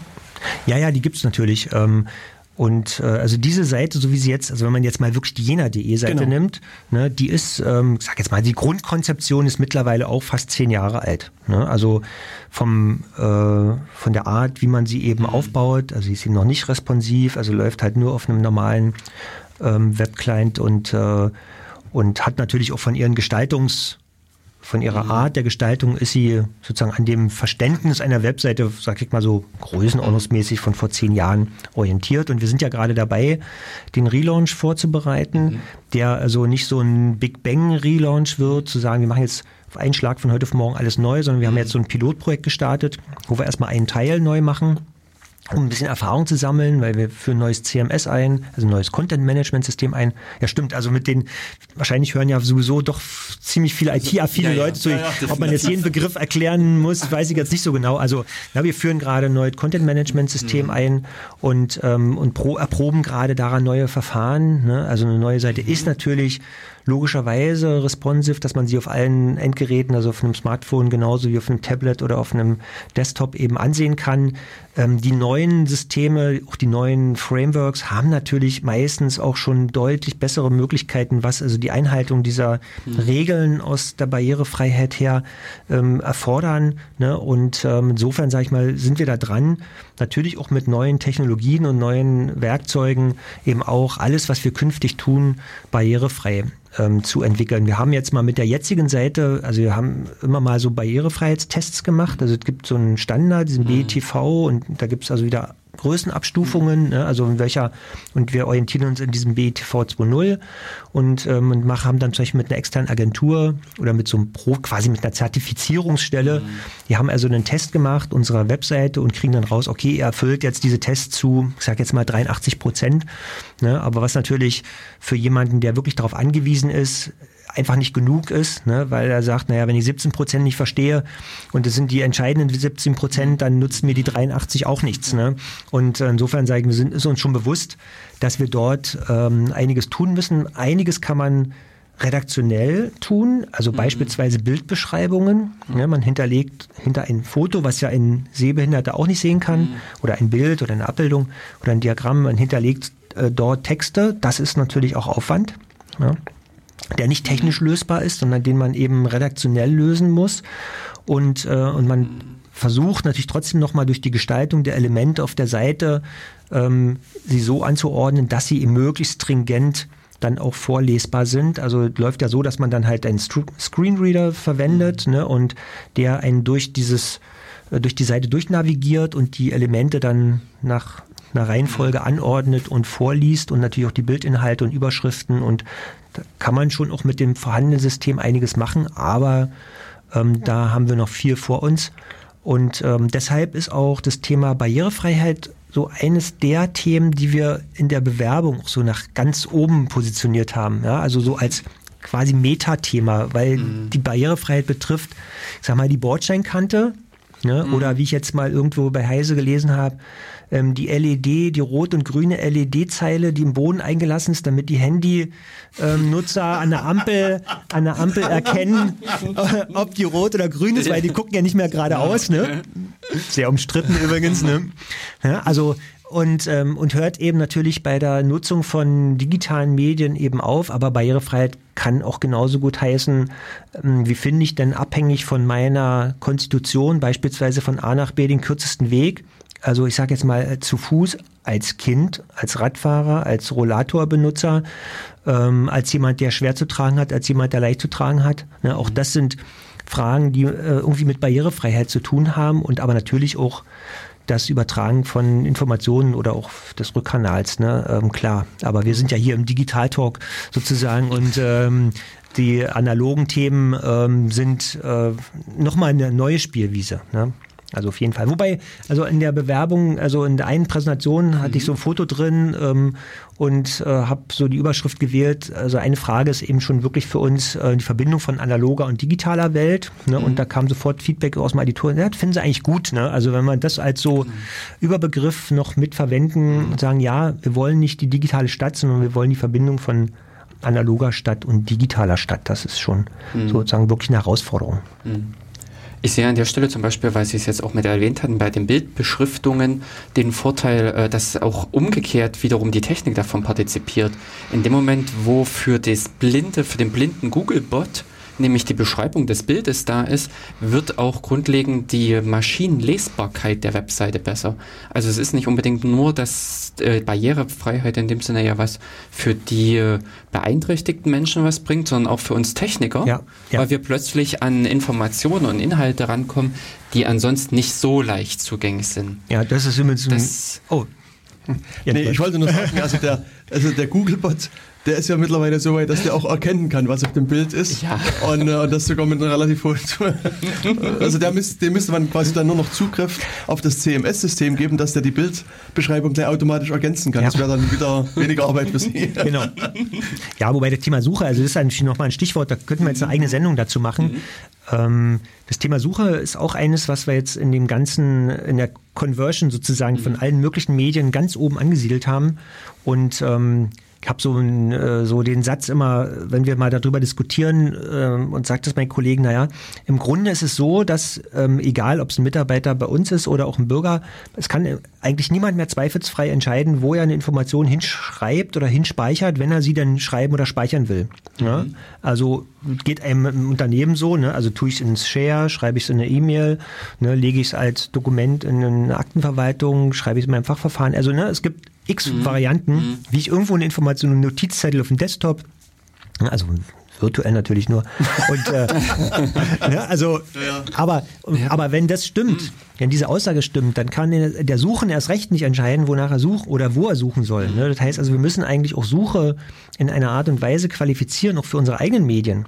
Ne? Also, wenn wir reden jetzt immer über jena.de, ne? aber wie ich vorhin schon erwähnte, wir haben ungefähr 30 Webportale. Ne? Also wir haben mhm. alleine aktuell neun oder zehn Blogs. Ähm, Jena Kultur hat alleine zwölf Webseiten. Ne? Also vom, mhm. vom Stadtmuseum und Romantikerhaus bis zu den einzelnen Kultureinrichtungen und der Philharmonie. Ne? Wir haben das traditionelle klassisch jena.de. Wir sind da gerade dabei, so ein Kita-Portal einzuführen, wir sind dabei, ein Bürgerservice-Portal einzuführen. Ähm, auch dort wird sich die Welt immer weiter diversifizieren. Ne? Wir arbeiten an einem Stadtlexikon, wovon es mal eine Online-Version geben wird. Ähm, und und jetzt muss man sich wieder auf die Position des Suchenden oder des Nutzers mhm. setzen und sagen, wo fange ich denn jetzt an und wo höre ich auf? Entweder ich überlasse alles Google, mhm. wäre ein Weg, ne? Ähm, oder ich muss mich selber mit dem Thema Suche beschäftigen und das ist sowohl eine interne als auch eine externe Herausforderung, mhm. also auch für unsere eigenen Mitarbeiter. Wir haben heute schon, äh, wir haben ein Intranet, wie so ganz tradiert und traditionell. Darknet heißt das. genau. Und äh, wir haben ein Intranet und wir haben unsere Extranet-Präsentation ne, und ähm, Im Grunde haben wir zum Teil doppelte Datenhaltung, weil manche mhm. Dinge, die stehen im Intranet und könnten genauso gut im Extranet stehen. Mhm. Und, äh, und selbst als Mitarbeiter sitze ich öfter da und sage so, naja, wo suchst du denn jetzt eigentlich? Ne? Suchst du jetzt äh, da oder dort? Ne? Und im Zweifel suche ich sogar viele Sachen immer erstmal im Extranet, also in den sowieso öffentlich zugänglichen mhm. Informationsquellen und dann erst im Intranet. Aber auch dort muss man die Welten irgendwie, müssen wir die Welten irgendwie zusammenbringen. Mhm. Ne? Und da haben wir noch gar nicht mal über Kollaboration und, äh, und die mhm. Art, wie wir künftig äh, zusammenarbeiten gesprochen, mhm. sondern erstmal nur über das reine Handling von Informationen. Mhm. Aber das würde ich schon mit, äh, mit sehen, dass das sich abdecken lässt, wenn man eine, äh, die Struktur gut aufbaut und eben entsprechende Regularien mit vergibt. Also ich kenne es eben von der Firma her so, dass es eben hieß, Informationen werden dort abgelegt außer Klassifikation, hm, hm, hm, mhm. äh, dass die Entscheidungsprozesse schon äh, relativ gut geklärt waren. Ja, ja, ja und ich habe eben diese, genau die gewagte These aufgestellt, die sicherlich auch äh, in einer Organisation wie unserer nicht unumstritten ist, nee. ne, dass ähm, genau das nicht funktioniert.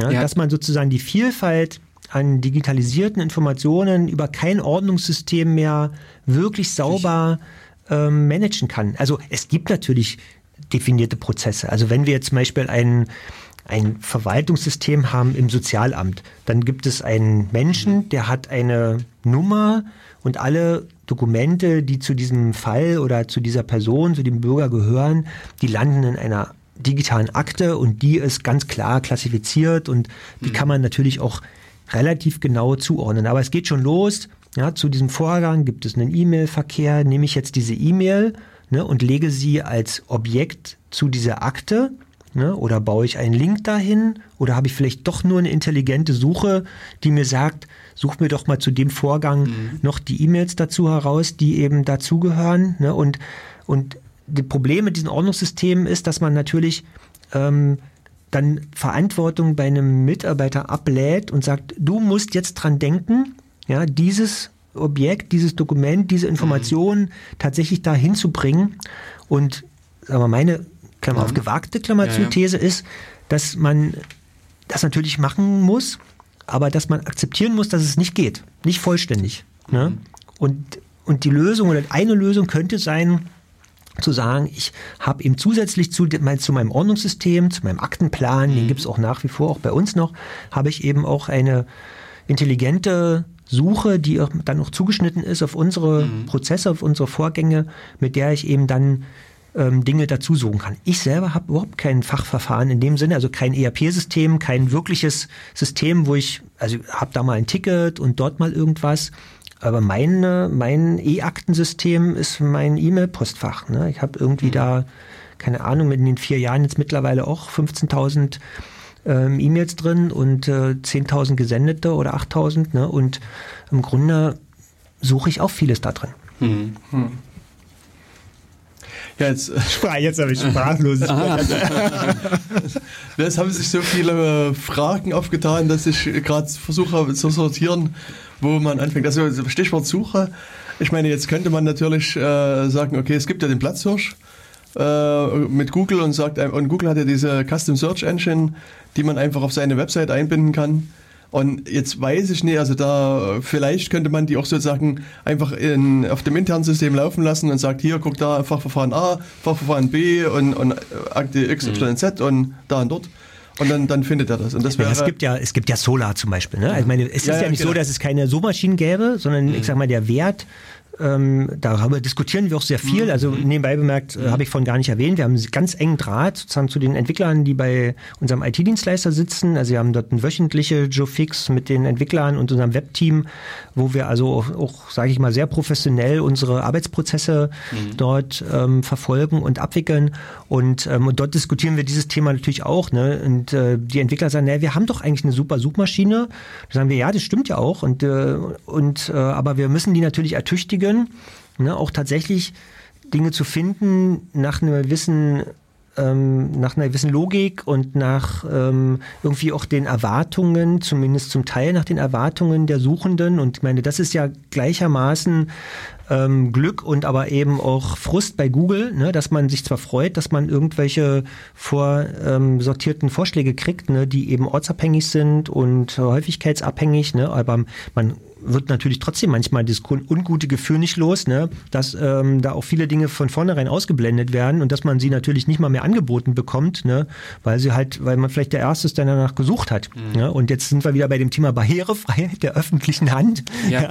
Also das ist nicht ganz konfliktfrei. Ne? Also deswegen so irgendwie ähm, kann ich jetzt nicht äh, in der, in, fertig sozusagen schon bestätigen, aber ähm, mein Bauchgefühl sagt mir, äh, das wäre erst der zweite Schritt. Ja, wenn ich mit einem ersten ähm, nicht weiterkomme, mich in diese Richtung zu orientieren, sondern der erste Schritt wäre erstmal zu sagen, wir ähm, gucken uns das mal ein bisschen genauer an, holen uns da auch mal professionelle Hilfe und Unterstützung, mhm. Leuten, die also ähm, das gut können und versuchen mal sozusagen von unseren Anforderungen aus mal zu definieren, ähm, was müsste man in so einem Umfeld überhaupt tun, ne, um dann verschiedene Lösungen rauszufiltern und zu sagen, okay, und mit der und der mhm. beschäftigen wir uns dann mal ein bisschen genauer. Ne. Also wir haben ja jetzt die Suche laufen, die läuft über, gibt es auf jeder Webseite und die ist auch gut, die haben auch an vielen Stellen schon deutlich verbessert, wenn man jetzt auf jena.de geht, ne, aber es gibt mit Sicherheit auch noch Luft nach oben.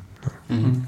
Aber an der Stelle finde ich es echt löblich, dass die Stadt im Prinzip den Weg geht, den Schritt macht, selbstständig. Also die Eigenständigkeit für sich selbst behält, denn äh, eben wie Sie jetzt beschrieben hatten, sind einfach Optimierungsmöglichkeiten natürlich dann in der Hand der Stadt. Was wiederum, wenn man zu Google schreibt, hier, wir würden gerne, dass ihr das und das anders indiziert, da wird nichts passieren. Hm. Und aber an der Stelle in dem Sinne auch diese, den Bürgern noch die Alternative bieten. Also ich finde diesen Weg, den Sie hm. da eingeschlagen haben, wirklich besser, als zu sagen, oh, es gibt da jemanden, der kümmert sich extern drum und hm Äh, ja, zumal, also was äh, mir jetzt noch so im Hinterkopf schwebt, also deswegen ist mir überhaupt dieses, diese äh, Custom Search Engine überhaupt mhm. wieder sozusagen aufgepoppt. Das, also in den letzten Tagen gab es eine Meldung, dass Google das abschaltet. Also sozusagen alle, die das genutzt haben, sind jetzt gezwungen, irgendwie äh, mhm. was anderes zu nutzen. Oder ich meine, es gibt so eine Übergangsfrist und so weiter, aber trotzdem. Mhm. Irgendwann ist es weg. Hm. Genau. Hm. Ja. ja, also ich glaube schon, dass wir ähm, gut äh, gut äh, genau. daran tun, wenn wir für bestimmte, insbesondere eben so inhaltliche Prozesse auch wirklich die Fäden weiter in der Hand halten und selber mhm. die Verantwortung dafür tragen. Dafür braucht man ähm, natürlich auch ein Minimum an Expertise. An einigen Stellen mhm. ähm, haben wir sie exzellent, an anderen Stellen etwas weniger. Ne? Und da ähm, an manchen Stellen lohnt es sich auch nicht, sich selber in, in der Tiefe ja, Expertise richtig. aufzubauen. Da ist es ein, wirklich einfacher, sich einen Dienstleister zu holen, aber mhm. die Steuerung ja, und mhm. die ähm, die konzeptionelle Sicht auf die Dinge, die mhm. sollte man schon an allen, auf allen Gebieten haben. Und ich glaube, das äh, haben wir auch in dem Zusammenspiel IT-Dienstleister, CIO oder wir jetzt als, ich sag jetzt mal so die Digitalisierungsbrigade, mhm. ne, also das haben wir wirklich ganz gut, ne, und wir stehen da auf einem, haben also kurze Wege und mhm. tauschen uns zu allen Sachen aus. Und ich habe ja ähm, schon mal im Vorgriff, vielleicht falls wir zu dem Thema noch kommen, gab ja jetzt für, für, für diesen Bewerbungsprozess, gibt es ja auch ein Team. Ne? Also wir haben ähm, dort ein Team kreiert, faktisch ein Bewerbung, ein Projektteam, in, der, in dem also auch ähm, überall die Experten aus den einzelnen Fachbereichen vertreten sind, die ähm, dort wirklich auch echte Expertise mitbringen. Und das ist äh, echt eine geniale Arbeit ne? und äh, macht wirklich Spaß, da überall Leute zu haben, die, ähm, die wir eben auch im Haus haben und mit denen man auch wirklich offen reden kann mhm. und die, die äh, das Know-how und die Expertise mitbringen, ähm, eben auch so eine Digitalisierungsthemen voranzutreiben, definitiv. Mhm. Ja. Ich habe so Fragen für die nächsten zwei, drei Stunden. ja, ich rufe mal meinen Chef an und sage, also. Ja, ja, genau. Das kann länger werden. Nee, ähm, also eine, eine Aussage vorhin war, dass es nicht ein Stadtlexikon geben wird. Mhm. Oder in, in Arbeit ist oder sowas. Mhm. Ähm, also sollte wirklich sozusagen so ein bisschen die Geschichte der Stadt aufgearbeitet genau. werden? Oder? Okay. Es gibt ein richtiges Lexikon der Stadtgeschichte. Mhm. Das ist ein Projekt, äh, das jetzt schon einige Zeit läuft. Und, ähm, und ne, sozusagen der, der Anspruch ist erstmal wirklich einen, einen Monolithen zu produzieren, also wirklich ein Buch, ja, was also wunderbar gedruckt ist und äh, auch wirklich in guter okay. Qualität vorliegt und was ähm, auch ein bisschen aus der heutigen Perspektive ja, und da und dort ändert sich auch Blick auf Geschichte mhm. ne, aus unterschiedlichen Perspektiven, dass aus heutiger Geschichte wirklich einen guten und ja, weitgehend vollständigen Überblick über die Geschichte der Stadt Jena aufarbeitet. Mhm. Es wird so ein 1250 Artikel auf 800 Seiten mit ungefähr genauso vielen Abbildungen. Wir legen auch sehr, sehr viel Wert ähm, auf ähm, sowohl die Qualität, aber eben auch auf manchmal da und dort auch gewisse Exklusivität von Abbildungen, die darin mit erscheinen werden. Und ähm, ein Spezifikum ist auch, es ist nicht ein Werk von fünf Autoren, sondern es gibt insgesamt über 200 ehrenamtliche Autoren, die in der Stadtgesellschaft verortet sind, von einem Einzelnen, der sich auf einem einzigen Spezialgebiet hervorragend auskennt und dazu mhm. einen Artikel geschrieben hat, bis hin zu Historikern, die ähm, Epochen ähm, etwas umfänglicher eben beschreiben in verschiedenen Artikeln. Und aber vom Aufbau und vom Charakter ist es ein Lexikon.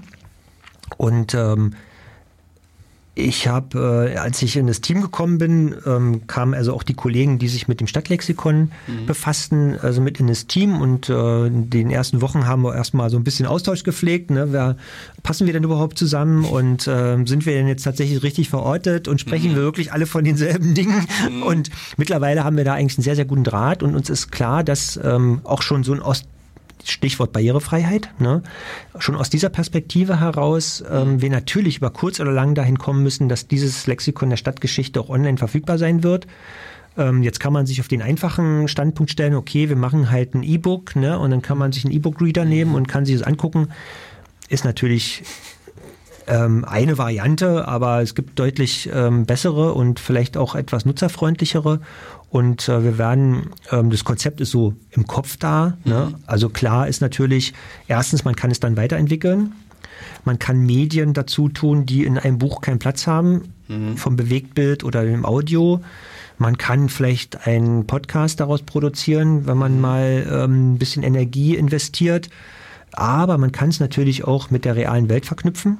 Also man mhm. hat plötzlich einen qualitativ hochwertigen Content, den man eben auch an die einzelnen ähm, Objekte, die ja zum Teil in so einem Lexikon die Rolle spiel, eine Rolle spielen, man kann es dort eben anbinden und damit direkt verknüpfen und sagen, okay, ne, ist, wenn ich eben auf dem Napoleonstein stehe oder vor dem Optischen Museum oder vor der Feuerwehreinfahrt des Zeiss Hauptwerkes ähm, mhm. im Lottergraben, dann sehe ich auch, kriege ich auch die Informationen dazu geliefert, die eben in dem Lexikon der Stadtgeschichte mit verortet sind oder wenn ich im Schillergästchen stehe oder oder oder. Ne? Also mhm. oder auf dem Theatervorplatz, wo mal ein Zuschauergebäude stand ne? und äh, in dem man richtig ähm, mhm. sozusagen in der klassischen Form Theater mhm. rezipieren konnte. Und das ist natürlich schon ein sehr, sehr spannendes Thema. Und ähm, es ist zwar nicht nur für Historiker-Nerds, sondern ähm, die Kinder in der Grundschule haben also dort irgendwann mal, ich glaube in der dritten Klasse, mal eine Epoche, wo sie sich mit ihrer Heimatstadt be beschäftigen ähm, da muss man vielleicht auch noch mal den einen oder anderen Artikel anfassen und sagen, wie würde man denn den kindgerecht aufbereiten? Ja, und muss man vielleicht auch dort noch mal zweisprachig arbeiten für, für, Historiker, Wissenschaftler äh, und Kinder und Jugendliche. Aber by the way, also ich meine, diese Varianten haben wir natürlich dann im, Wetz, im Netz. Ne? Mhm. Na, nicht nur in dem Sinne für Kinder, sondern auch für Touristen. Es ist ja in dem Sinne, denn wie Sie es jetzt beschrieben hatten, ich stehe an der Einfahrt bei Zeiss und da ist einfach ein QR-Code. Also ein genau. schöner und ich bin eigentlich sofort relativ schnell bei den Informationen, was ich. Äh, ich dachte mal, QR-Code ist jetzt oldschool. Ich sag mal, ja. wenn jetzt junge Leute mir erklären, dass ein QR-Code toll ist, ich dachte, es gibt doch GPS oder so. Genau. Also das, ich habe jetzt auch gerade so überlegt, weil zum einen finde ich irgendwie irgendeinen mhm. gepappten QR-Code dann im Gebäude hässlich. Und zum anderen, okay. nee. ich sag mal, wenn man schon so eine Datenmaschine in seinem Tasche hat, da kann man auch sagen, wo stehe ich und erzähl mir mal was zu meinem Standpunkt. Also ich kenne es halt äh, für Museen, also mhm. da habe ich, von daher habe ich es jetzt einfach übertragen. Und da ist es äh, gang und oder nein, es zieht jetzt ja. äh, ein, das ist das Neue bei denen. Cool, äh, gut. Mh, genau. Okay. Und ich habe auch schon so ein Museum besucht gehabt, äh, wo es im Prinzip wirklich die weiterführenden mhm. Informationen dann äh, per Webseite auch technisch gesehen ja, ja. wirklich sehr einfach und schön gemacht. Das war jetzt auch nicht so ernst gemeint, also aber, sondern, nee, nee, aber natürlich der QR-Code, dort ist ja nur eine ist ja nur eine Brücke. Ne? Also ja, sozusagen soll ja eine Brücke ja. sozusagen zwischen der realen ja. Welt oder zwischen dem eigentlich zwischen dem Papier, mhm. ne? auf das er gedruckt genau. ist, ne? und ähm, und irgendeiner Information genau. im Netz. Ja. In aller Regel ist ja da nur eine URL verpackt ne? und man landet genau. dann halt auf irgendeiner Seite. Und wenn man sich jetzt mal ähm, aber tatsächlich überlegt, der QR-Code ist erfunden worden, naja, das war so irgendwie irgendwie Zeit, da gab es die Smartphones noch gar nicht so richtig. Mhm. Ne? Und äh, wenn man sich aber heute mal ansieht, also mit Augmented Reality, Bilderkennung hatten wir vorhin das Thema, ne? also ich kann natürlich auch einfach nur ähm, man muss jetzt nicht in 3D-Welt sich bewegen, aber ich sage mal, das Handy, das erkennt es eigentlich, wenn man es geschickt aufbereitet. Ne? Und wenn man zum Beispiel ein gutes 3D-Modell der Stadt hat ne? und eine digitale Stadt hat, wirklich eine mhm. 3D-digitale Stadt, dann ist es an sich kein Problem, dass das Handy von sich aus oder egal, es ein Endgerät von sich aus erkennt, wo es sich befindet. Aber hm, aber da Technologie stehe, da ste ja, da stehe ich aber vor der Frage, wie kriege ich die Leute zu mir? Also Ziel ist ja, die, äh, oder mit dem QR-Code habe ich den Link für die Stadt. Also da steht dann jena.de hm, hm, hm, drinne. Wenn ich aber das Handy zücke und die Software von Dritt, also von Google benutze, wird mich Google sehr wahrscheinlich nur in seinem Universum. Na, ich führen. denke gerade so, Google hat ja diese schöne äh, Tochterfirma namens Niantic. Okay. Die einen vielleicht nur in Nerdkreisen bekanntes Spiel mhm. namens Ingress produziert genau. haben okay. und ein noch viel Gibt's vielleicht bald in jeder. Ah, ah, die haben es gemeldet, ja, ja. Äh, aber, also, äh, kommen wir gleich dazu. Aber sozusagen ein noch viel bekannteres Spiel produziert haben, nämlich Pokémon Go. Mhm. Und, und sozusagen, das, ich habe jetzt gerade überlegt, also eigentlich hat Pokémon Go quasi genau diese Brücke geschaffen, weißt du, dass du sozusagen mit GPS und Kamera durch die Stadt läufst und ich meine, hier sammelst du halt Pokémons ein, aber so kannst du genauso gut durch die Stadt gehen und sagen, okay, bin da und da und dann fängt er an zu sagen, jetzt die Information aufzubreiten, sagen, du bist jetzt am Schillergästchen und da ist das und das passiert und kann vielleicht auch Videosequenzen einspielen und so weiter. Also das äh, ich, sag mal, ich das muss dafür die, äh, den Jenaer Stadtführer-App oder sowas installieren. Ich bin äh, darauf angewiesen, dass ich da irgendwie äh, äh, oder ein externer das macht. Das Problem ist ja im Prinzip, ich installiere mir im Pokémon Go nennen, mhm. oder irgendwas Go, Jena Go.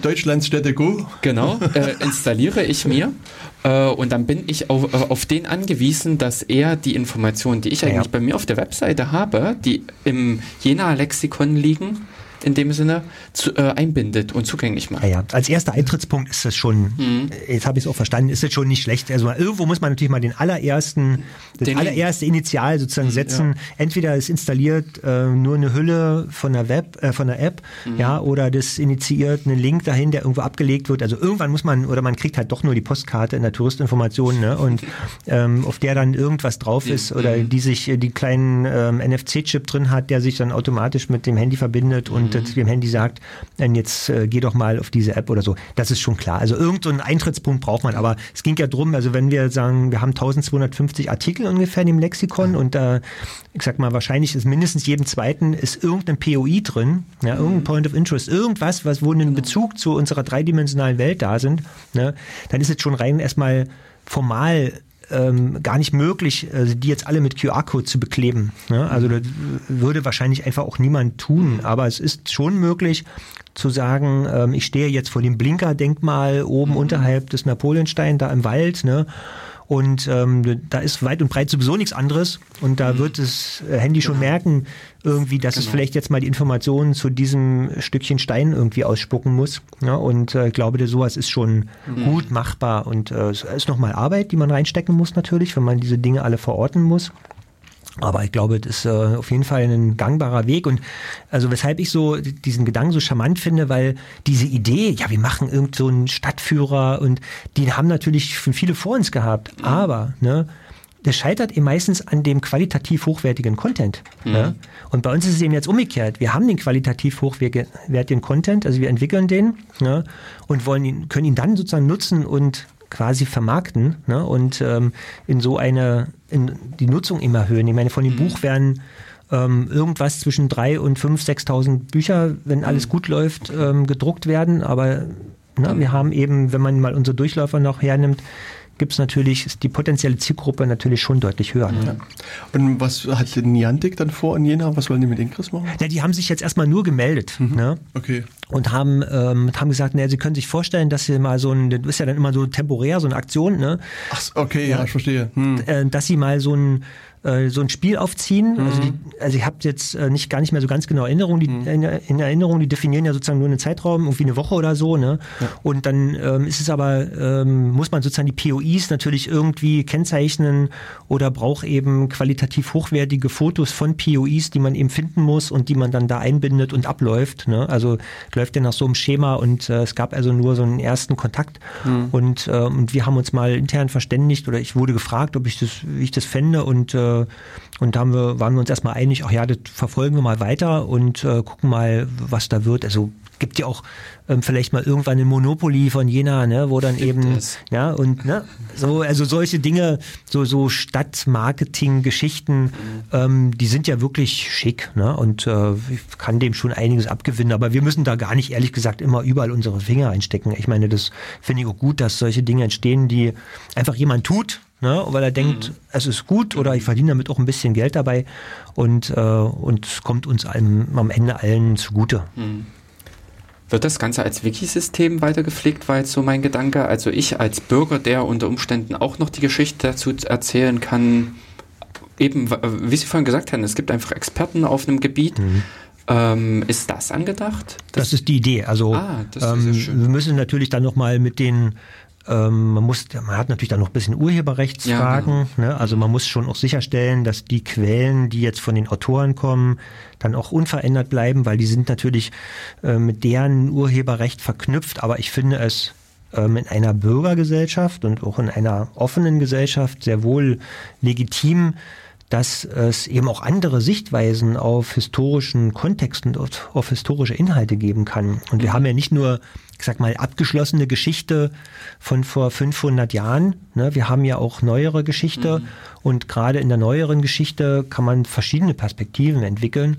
Und, äh, und die kann man noch diskutieren, inwieweit das jetzt jemand tut und wahrnimmt das steht auf einem anderen Blatt, aber prinzipiell erstmal diese Möglichkeit zu bieten, zu sagen, hier kann, ähm, können auch Inhalte weiterentwickelt mhm. werden, äh, bis hin zu ähm, ich habe das Fotoarchiv meiner Großmutter aufgeräumt. Ne? Und man braucht ja bloß mal bei Facebook gibt es ein paar Gruppen, die sich mit alten Jena-Fotos unter anderem beschäftigen. Mhm. Ne? Und, äh, und dort ist mir dieses Foto ähm, von dem und dem in die Hand gefallen. Ne? Und, ähm, und das gehört mit dazu. Ne? Ich erinnere nur an die Petersen-Debatte, die wir also im vorigen Jahr hatten ne? und äh, die natürlich auch die Stadt ganz schön aufgewühlt hat und die zwar jetzt erstmal in diesem Kontext beendet ist, aber möglicherweise eben trotzdem noch nicht beendet ist und die vielleicht wieder noch 50 Jahre weiter wieder nochmal andere Perspektiven entwickeln wird und auch ähm, andere Sichtweisen auf diese Zeit eröffnen wird. Ne? Auch egal, ob es jetzt mit neuen Quellen ist oder mit einem bisschen mehr Distanz. Also, und glaube, das ist äh, auch lebendige Geschichte, wenn man mit unseren Mitteln in der Serie, obwohl wir sind immer noch im Digital-Talk. Ja, ne? ja. ja aber also ja, da, da, jetzt genau mache ich mal die Klammer, eine kurze eckige ja. Klammer auf ne, und sage, eigentlich, was wir machen, ist völliger Irrsinn. Ja, also wir versuchen gerade im Moment die Weltformel zu entwickeln. Wir haben jetzt uns hingestellt, sagen, wir machen jetzt eine Bewerbung digitale Stadt. Wie sieht denn die digitale mhm. Stadt aus? Das kann kein Mensch, kann ja nicht mal jemand die Stadt beschreiben, geschweige denn jemand sozusagen eine Strategie, wie man aus dieser Stadt eine digitale Stadt mhm. macht. Also was wir tun, ist ja ohnehin nur immer so mal punktuell uns dort in dem jetzt jetzigen Kontext uns Dinge zu überlegen, die man eben machen kann ne, und die eben irgendwie auch eine gewisse naheliegende ähm, Komponente haben. Aber wir sollten uns wirklich ganz devot ein bisschen zurückziehen und sagen, es ist eine Sicht, da sind viele Menschen dran beteiligt und trotzdem ist das natürlich immer nur eine eingeschränkte Perspektive und es gibt ganz viele Fachleute, Spezialisten, ähm, Menschen, die wirklich mit den Sachen, Dingen und Menschen zu tun haben, die unsere Sichtweise vielleicht auch da und dort gar nicht verstehen. Ja? Und äh, mhm. wo wir auch mal sagen müssen, okay, und mit denen müssen wir an allen diesen Feldern erstmal irgendwie in den Dialog kommen. Und also ja, äh, und mhm. betrifft natürlich diesen, diese Geschichtsdebatte genauso. Natürlich haben die Historiker dazu eine Sicht und die wissen auch, ähm, haben sich auch damit auseinandergesetzt, was ist dann quasi eine plebiszitäre Sicht auf Geschichte und was ist eine wissenschaftliche Sicht auf Geschichte und wie passen die zusammen. Aber wir beschäftigen uns eben auch mit Bürgergesellschaft und mit mhm. Partizipation, mit Beteiligung und sagen eben auch, ähm, ja, das muss man eben auch aushalten, dass es eine Historikersicht gibt und auch eine weitgehend wissenschaftlich ähm, abgesegnete Sicht, aber es gibt eben auch Perspektiven, die sind eben irgendwie ein bisschen anders. Ne? Und die kann man sehr wohl in so einem Kontext auch mal mit einsammeln mhm. und mit diskutieren. Ja. Das haben wir sozusagen schon wieder das, uns an dieses Thema digitale Stadt und, und, und dieser Wettbewerb äh, angenähert. Genau. Und, äh, und darüber wollen wir ja auch noch gerne ein bisschen sprechen. Aber ich bin der Meinung, wir haben gerade wieder so ein Thema abgerundet und wir könnten mal auf die Idee kommen, Musik zu spielen. Jetzt äh, mal schnell auf meine Playlist gucken. Ja, ja, genau. Gucken wir nochmal hier rein und äh, schauen, was wir noch Schönes haben. Ähm, ach na, wir könnten ja mal äh, wir könnten mal die 10 spielen, nicht gleich darunter. Ja, okay, genau. das hier. Ja, genau. Mhm. Was ist das für. Das ist Felix Meyer. Genau. Äh, was äh, gibt es da ja. mehr Info? Ja, der ist ja sehr interessant. Also, äh, ist ja ein, als Straßenmusiker sozusagen mhm. bekannt geworden. Also hat also bis heute eigentlich macht er immer noch Straßenmusik ne, und ist durch Europa getourt. Ähm, kommt aus dem süddeutschen Raum und ähm, ist eigentlich so ein klassischer Liedermacher mhm. und hat aber wirklich auch eine sehr coole Band. Ähm, und äh, muss dadurch auf der Bühne nicht spielen, was man auch wirklich merkt, dass man, dass er eben sich sehr auf seine Musik konzentrieren kann und singen kann und äh, dadurch zum Teil auch ein bisschen komplexer. Ich mache ja selber ein bisschen Musik und versuche immer mal Sachen zu covern und ihn zu covern ist also nicht so ganz trivial, ne? weil wenn man selber spielen muss und dann seine etwas komplexen Sprachgebilde mit der Musik zusammenbringen muss, dann ist es manchmal nicht so ganz einfach und äh, ich liebe ihn sehr. Also ich habe jetzt, ich glaube, vier Alben von ihm, ne? also gibt vier Alben ja. von ihm, kann ich also nur empfehlen und äh, ein sehr toller Mann mit einer tollen Stimme und mhm. sehr guten Texten und Musik. Hat viel Spaß beim Reinhören. Ja.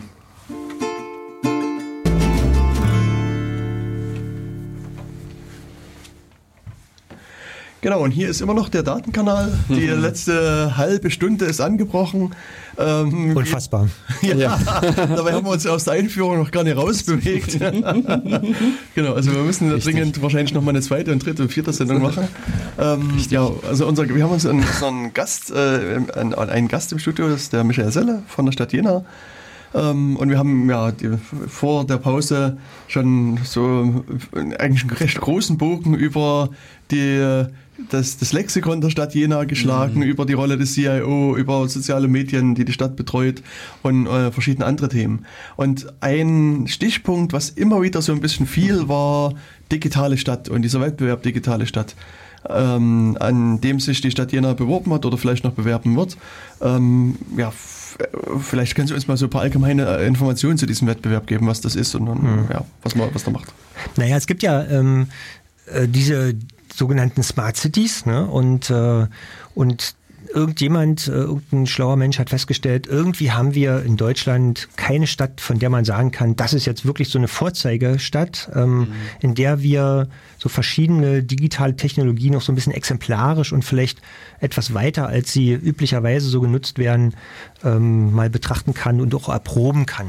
Ja, und da gab es so Beispiele, also in Spanien gibt es diese Santander, da gibt es so eine ganz gute Webpräsentation, was die so alles gemacht haben. Und äh, das Ergebnis dessen war, dass die Bitkom, also das ist der Branchenverband der IT-Industrie und Telekommunikationsindustrie, dass die, der Bitkom einen Wettbewerb ausgerufen hat, für die digitale Stadt. Digitale Stadt bei Bitkom heißt die und die Website ist die digitalestadt.org, zusammengeschrieben, digitalestadt.org und, äh, und haben ähm, Unternehmen, also ihre Mitgliedsunternehmen motiviert zu sagen, wir nehmen Leistungen, Geld in die Hand und würden mal an, in einer Stadt versuchen, ähm, exemplarisch zu zeigen, was so geht ne, und welche Technologien man so einsetzen kann und umsetzen kann. Und herausgekommen ist halt dieser Wettbewerb, der ist so Ende November 2016 veröffentlicht worden.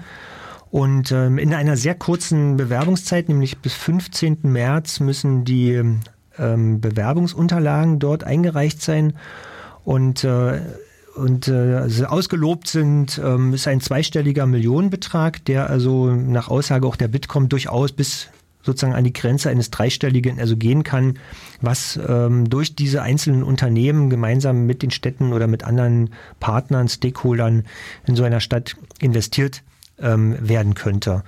Und, äh, und damit das eben ähm, nicht auf äh, zu einer großen Fläche versickert, ist sozusagen die Stadtgröße etwas eingeschränkt worden und auch die Anforderungen, die an die Städte stehen. Mhm. Also aufgefordert sind Städte zwischen 100 und 150.000 Einwohnern, die nach Möglichkeit auch eine Hochschulinfrastruktur mitbringen Gute Verkehrsanbindung, na gut, da sind wir vielleicht nur mittelmäßig aufgestellt, doch Autobahnen haben wir. Mhm. Ähm, und, und ICE-Bahnhof haben wir auch noch. ICE-Bahnhof, ne, es ist, äh, ist nur ein Haltepunkt, Paradies eben so. nebenbei bemerkt, weil ah. er keine Weiche hat. Also habe ich mal als, als Modelleisenbahner gelernt. Also ein, okay. ein, Bahnhof muss mindestens eine Weiche haben. Ne? Okay.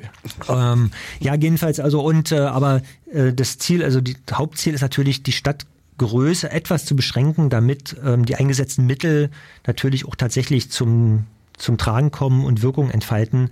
Also wenn man jetzt, sag mal, selbst 50 Millionen nimmt und investiert in Hamburg, dann ähm, sind die sicher auch sichtbar, aber es ist natürlich einfach ähm, eine andere Dimension. Ne? In, das wird dann der Kleiderständer eine Elbphilharmonie wahrscheinlich. Genau, wahrscheinlich, ja, ja. Eine Digi genau, Digitaler Kleiderständer. Digitale oder Kartenabrisssystem in der Garderobe, genau, ja. ja. Irgendwie sowas in der Art. Also, und, ähm, aber ich glaube, das ist auf diese Stadtgröße ganz gut ähm, orientiert und es passt natürlich erstmal perfekt für uns. Ja, muss man ganz klar sagen. Also als wir den Wettbewerb zum ersten Mal gesehen haben, da haben wir gedacht, boah, die haben irgendwie vorher unsere Stadtbiografie gelesen ne, und ähm, haben danach dann den Wettbewerb ausgelobt. Also wir sind schon wirklich genau in dem Zielraster. Also wir haben die wir haben die Friedrich-Schiller-Universität, wir haben die 1AB-Hochschule, wir haben eine gute Wissens äh, Wissenschaftslandschaft und ähm, also und wir haben natürlich auch trotzdem genug, ähm, ich sag mal, reale Herausforderungen, die wir lösen müssen mhm. ne? und wo uns tatsächlich ähm, digitale Technologie im weitesten Sinne ähm, auch tatsächlich helfen kann. Mhm. Und ähm, wir haben dann ähm, zunächst erstmal in dem in der Verwaltung, Verwaltungsvorstand, also mit dem Management diskutiert und haben dann Ende Dezember die Entscheidung getroffen, dass wir uns ähm, an dem Wettbewerb beteiligen werden und ähm, haben ein Projektteam, was ich vorhin schon mal erwähnt habe, ähm, kreiert und also eine richtig klassische Projektorganisation. Es gibt ein Projektteam. Ich bin, ähm, der OB hat ähm, mich da zum Projektleiter mhm. ähm, auserkoren und äh, wir haben ein Lenkungsteam und wir berichten dort auch regelmäßig und, äh, und haben sozusagen dann eine Projektorganisation aufgesetzt und äh, dieser Wettbewerb besteht also insgesamt aus drei Teilen, ähm, die also als Teil der Bewerbung mit eingereicht werden müssen. Das erste sind ähm, nach insgesamt zehn Themenfeldern ähm, sortiert ähm, Bestand und Vision und eben auch konkrete Projekte, die eben umgesetzt werden sollten oder werden.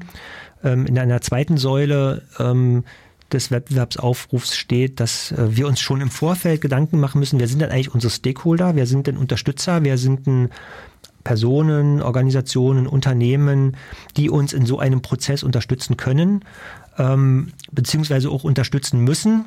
Und äh, das ist an sich eine schon auch eine ganz weitblickende Sicht von den äh, Wettbewerbsaufrufern, dass sie gesagt haben, naja, alles Geld und alle Investitionen nützt nichts, ne? wenn man nicht auch diejenigen hat, die sagen, ja super, wir sind mit dabei, wir fördern es, wir motivieren die Nutzer, wir schaffen auch ein, ich sag mal, bürgerschaftliches, politisches Klima, dass das eben auch irgendwie auf fruchtbaren Boden fällt. Und die Säule drei ist faktisch das Projektmanagement für diesen Gesamtprozess. Also wir müssen beschreiben, wie wir dieses ganze Thema eben umsetzen, wie wir es führen, wie wir es managen. Und, ähm, und jede dieser drei Säulen also Inhalte, Stakeholder, Projektmanagement wird auch zu einem Drittel in etwa ähm, bewertet und mhm. macht dann sozusagen die Beurteilung dieser Bewerbung aus. Dann wird eine zweite Stufe gezündet, ne? sonst schafft man ja die acht mhm. Kilometer pro Sekunde nicht. Ne? Und äh, damit man in die Umlaufbahn kommt, auf jeden Fall in die zweite Runde sagt, es gibt eine Shortlist, ähm, die wird dann Mitte März ähm, definiert. Und äh, diese Shortlist geht dann in die eigentlichen Verhandlungen mit der Bitkom und mit den Sponsoren, also mit den beteiligten Unternehmen und identifiziert die konkreten Projekte, die dann auch tatsächlich umgesetzt werden. Und, äh, und am 12. und 13. Juni wird dann im Rahmen des IT-Gipfels ähm, in Ludwigshafen der eine Sieger oder die eine Siegerin ähm, gekürt und äh, die wird dann geht dann sozusagen in die eigentliche Umsetzungsphase. Und die sieht dann so aus, dass man ab Mitte 17, was sehr, sehr sportlich ist, bis Mitte 18, sag mal jetzt mal grob, so eine Realisierungsphase hat. Ja. Und dann ähm, natürlich mit einzelnen Dingen auch schon vorher unter Umständen in den Betrieb geht und ähm, oder in den Pilotbetrieb. Und dann gibt's halt so eine Produktivphase ne, oder Erprobungsphase für manche Dinge vielleicht auch. Und, äh, und die geht dann wieder nochmal zwei Jahre. Und in diesem Zeitraum haben sich also auch die Bitkom-Unternehmen verpflichtet, ähm, die Themen, die sie eben dort auch äh, eingesteuert haben, tatsächlich eben auch zu stützen und zu fördern und sicherlich zum größten Teil auch zu finanzieren, wobei allen klar ist, dass es von uns Ressourcen braucht, also nicht nur von der Stadtverwaltung, sondern auch von anderen städtischen Playern, die man in so einem Projekt eben mit unterbringen muss. Ne? Also das ist so der ganz grobe Rahmen, in dem wir uns da jetzt bewegen. Und, ähm, und jetzt ständen wir natürlich vor der Frage, äh, Visionen sind toll, aber wenn wir über eine Realisierung von 17 bis 18 reden, dann sind es im Grunde alles Lösungen, die man eigentlich schon im Schubkasten haben muss. Mhm. Ne? Also wir haben ja nicht mal mehr Zeit, irgendwas zu entwickeln, so richtig. Ne? Also man gibt vielleicht nochmal so eine Applikationsphase, also man kann sicherlich ein Stück Software nehmen und sagen, ja, da mache ich Customizing nochmal irgendwie ein bisschen was und stelle nochmal was ein und mache vielleicht nochmal irgendein Screen neu oder so, ne? aber im Grunde kann nichts neu entwickeln. Also alles, was wir hier tun, ähm, ist im Grunde schon weitgehend da was wiederum eben dann dazu führt, dass man sich eben, dass wir ein bisschen vor dem Spagat standen, ähm, wie viel Utopie oder Vision packen wir da rein und wie viel Pragmatismus.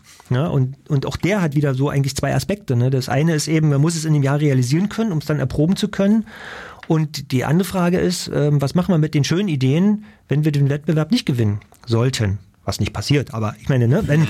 so, aber ne, dann, ja, müssen, dann wollen wir es eigentlich trotzdem machen. Mhm. Also wir, wir wollen eigentlich im Grunde uns nur Dinge überlegen und uns vornehmen, die wir sowieso auf dem Radar haben und die auch wirklich jemand braucht und die mhm. wir auch sowieso machen wollen. Ne? Und das ist natürlich wirklich ein Spagat so aus Pragmatismus und Vision, den wir auch in diesem, müssen wir mal schauen, wie der am Ende in den Wettbewerbsunterlagen ähm, zum Tragen kommt und ob mhm. sozusagen diese äh, diesen Konflikt, äh, ob den jemand mhm. mitkriegt, ja, wieder so wieder rüber transportiert ja. wird ja. zu denjenigen, die sich damit auseinandersetzen müssen. Ne? Und äh, aber da sind wir jetzt gut dabei.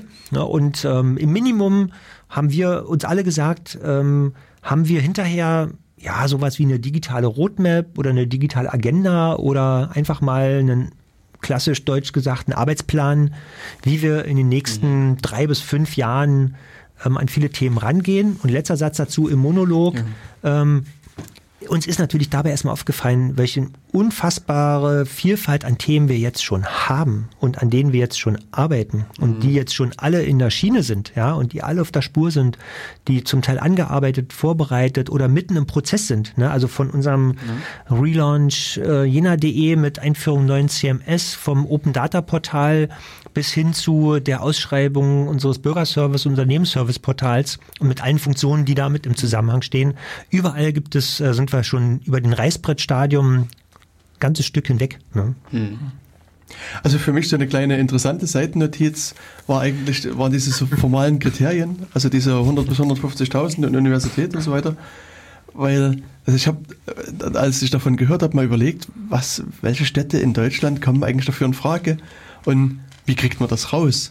Und da muss ich sagen, äh, also hm. ein Kind von Wikipedia ist ja diese, diese Plattform Wikidata. Also es gibt so eine diese Wikidata-Seite mhm. und da der kann man quasi einfach so eine Datenbankbasierte Abfrage, also Datenbank-ähnliche Abfrage mhm. reintun und kann sagen, hier, drucken wir mal alle Städte in Deutschland aus, die eine Uni haben und die zwischen 100 und 150.000 Einwohnern haben. Und, ähm, und wenn man das auch schafft, diese Anfrage korrekt abzusetzen. Sehr gut, ja. Genau, ich weiß gar nicht, ich glaube, wenn, wenn, bei, wenn man die Kriterien eng anlegt, hatte ich, ich glaube, 16 oder 17 Städte raus. Und wenn man es ein bisschen weiter fasst, also man sagt, okay, äh, sagen wir, von 90.000 bis 180.000 Einwohner, also beide Grenzen ein bisschen aufweicht, waren es mehr Städte. Ja, also nee, ich habe ich hab natürlich auch eine Wettbewerberanalyse so ein bisschen mhm. gemacht für, für mich und für uns und mhm.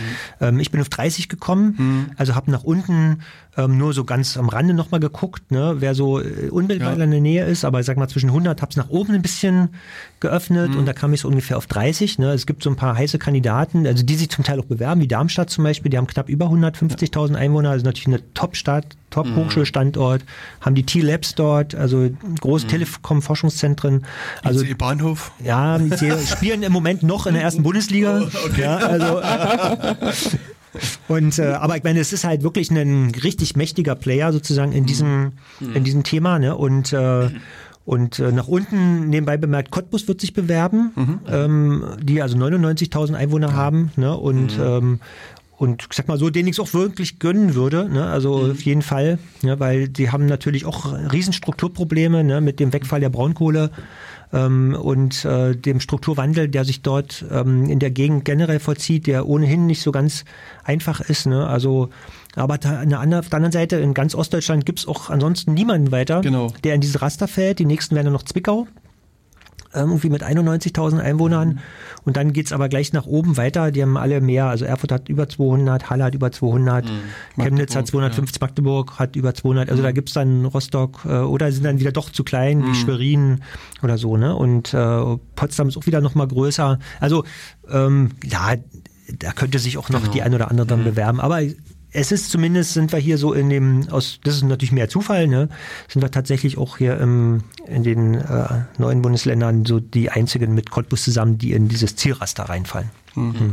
Und ist es jetzt so, dass, dass man sagen kann, dass, ich sage jetzt mal, vielleicht nicht nur die, der Oberbürgermeister da kommt und sagt, wir müssen uns bewerben, sondern vielleicht auch der, der Ministerpräsident und sagt, Mensch, wir sind, ah, es ist eine Thüringer Stadt, es ist die einzige Stadt und jetzt Macht müssen wir sozusagen das Leuchtturm auch äh, für Ostdeutschland hier sein oder für, für zumindest für Thüringen? Ja, als wir als R2G äh, kamen mhm. ähm, in Thüringen, gab es ja auch einen neuen. Ähm also Rot-Rot-Grün für die äh, technischen Leute da draußen, die das jetzt alle irgendwie ihre RFCs durchblättern und suchen. genau. Ähm, kam ja auch ein neuer Wirtschaftsminister, äh, Wolfgang Tiefensee, der ja mal Oberbürgermeister in Leipzig war. Und, ähm, und der hat ja sein, hat sich ja ein Ministerium er mit seinen Kollegen natürlich zugeschnitten und das heißt ja Minister, er ist ja Minister für Wirtschaft, Wissenschaft und digitale Gesellschaft. Ja? Und ähm, natürlich ist ja klar, ne, wenn es eine einzige Stadt in einem mhm. Bundesland oder Freistaat gibt, ähm, auf die die formalen Kriterien passen, dann äh, bin ich natürlich als Wirtschaftsminister und als Minister für digitale Gesellschaft ganz gut beraten ähm, und äh, mich mit dem Thema zu beschäftigen. Aber jetzt muss man natürlich mal sagen, diese ganze Geschichte hat äh, auch eine Vorgeschichte, die länger zurückreicht. Also wir haben im Sommer letzten Jahres so einen IT-Dialog gemacht, also mit, mit der IT-Industrie und den Hochschulen. Wie können wir denn unsere IT-Industrie in Jena entwickeln? Also wir haben jetzt so Pi mal Daumen, sage ich mal, 5000 Arbeitsplätze in der Digitalwirtschaft. Da sind auch welche dabei, die in den großen Unternehmen arbeiten. Mhm. Und aber wenn man unsere IT-Industrie hernimmt und das, sag mal so, als Größenordnung einfach um eine Hausnummer zu haben. Und wir haben ähm, zusammen mit unserer Wirtschaftsförderung und einigen anderen Beteiligten, wie gesagt, auch den Hochschulen, damals so einen Dialog gemacht, wie entwickeln wir denn, was können wir da tun? Ne? Und da spielte natürlich ähm, Standortentwicklung, Gewerbeflächen, aber eben auch Bildung, Hochschulbildung eine große Rolle. Und zu dieser Veranstaltung war auch Wolfgang Tiefensee eingeladen und ist irgendwo auf dem kurzen Stück Autobahn zwischen Erfurt und Jena irgendwie kläglich ähm, irgendwie eingebrochen und äh, kam also nicht. Ne? Und, äh, und äh, hat aber dann von ausrichten lassen, dass er also diesen Termin nachholt. Und der fand also auch Ende letzten Jahres statt mit äh, auch wieder die Uni und die Ans-Abi-Hochschule waren dort vertreten, die Tauarbeit und äh, einige unsere Wirtschaftsförderung und das Ministerium eben. Und wir haben dort eben schon mal darüber diskutiert, wie können wir dort äh, gemeinsam arbeiten, wie können wir den Standort entwickeln. Und da ging es auch nochmal ums Thema Hochschulbildung. Und da war gerade auch der Aufruf ganz frisch. Und da war, hat er natürlich dann schon auch in dem Kontext gleich mal erneuert und gesagt, na ja, super. Also wenn wir ja sowieso über Entwicklung der IT-Industrie und über den IT-Standort mhm. ähm, jeder reden, na dann ähm, können wir auch gleich nochmal mit äh, darüber reden und ähm, er unterstützt das Vorhaben und hat das auch bis zum heutigen Tag ähm, gemacht und hat auch Wort gehalten und das, also ich meine, wir müssen natürlich den Hauptanteil der Arbeit selber machen, logisch, ne? Aber gerade solche Themen wie Bildung und da betrifft es mhm. jetzt sowohl die originäre Bildung von IT-Fachkräften an den Hochschulen. Also welche Lehrstühle haben wir denn dort und welche Ausbildungsprofile haben wir? wir haben im Moment einen einzigen Prof an der, an der Ansabi-Hochschule, der sich mit, ähm, ich sage jetzt mal weiteren Sinne E-Commerce-Themen so beschäftigt. und der ist kofinanziert auch durch die Wirtschaft. Und allen ist klar, äh, gibt natürlich da auch Schlüssel, wie viele Absolventen brauchen wir und demzufolge, wie viele Lehrstühle brauchen wir. Da müssen wir also auf jeden Fall unbedingt was tun. Wir haben, äh, und da ist, hängt das Land natürlich sofort mit drin. Wir haben das Thema Bildung an den, ich sag jetzt mal, normalen Schulen. Ne, und, ähm, und auch dort heißt natürlich, ja, wie fördern wir einerseits natürlich die Bildung mit digitalen Mitteln, aber eben auch die digitale Bildung ist auch im mhm, Wettbewerb genau. nochmal für uns ein Thema. Und auch dort brauchen wir das Land. Ne? Auch dort muss natürlich das Wissenschaftsministerium, aber eben dann auch das Bildungsministerium müssen dazu eine Position haben, eine Haltung haben. Ne? Und ich habe jetzt also eher vielleicht auch sehr aufmerksam Zeitungen gelesen, geistert jetzt überall rum, dass der Freistaat irgendwie plötzlich 600 Millionen Euro irgendwo gefunden hat in seiner Kasse mhm. und jetzt überlegt, was er denn Schönes damit macht. Also wo mir natürlich sofort einfällt, naja, Bildung ist, also genau. wenn jener von irgendwas lebt, dann ist es Bildung. Mhm. Ne? Also das ist, äh, ich habe jetzt auch in Zusammenhang so immer mal gesagt, das ist wirklich unser Lebenselixier. Ne? Also davon äh, lebt die Stadt wie von nichts anderem ähm, genauso, also sowohl unsere Hightech-Industrie als auch die Institute und alles, was wir tun, bis hin zum Klinikum. Ne? Also hat natürlich sehr, sehr viel mit ähm, einer hohen Bildung zu tun und im Speziellen natürlich auch mit, mit der sogenannten MINT-Bildung, also Mathematik, mhm. Informatik, Technik. Ne? Und äh, da kann man, und da müssen wir einfach auch investieren. Ne? Und dafür braucht man natürlich auch Erfurt, definitiv. Ja. Ne? Genau. Jetzt ähm, war ja irgendwie so eine zwei- bis vielleicht sogar dreistellige Summe, die da als, als Fördermittel im Raum steht. Ähm, jetzt, ich, ich gucke jetzt so mal so an die diversen Jenaer Firmen, äh, die vielleicht was machen könnten und kann mir kaum vorstellen, dass die daran beteiligt sind, sondern es klingt für mich eher wie so eine Veranstaltung von diversen Großunternehmen, also sowas wie T-Systems, SAP, IBM etc. etc. Ähm, also ist das so, sind die dann federführend mit daran beteiligt oder gibt es auch eher kleinere mittelständische Unternehmen, die hier was mitmachen?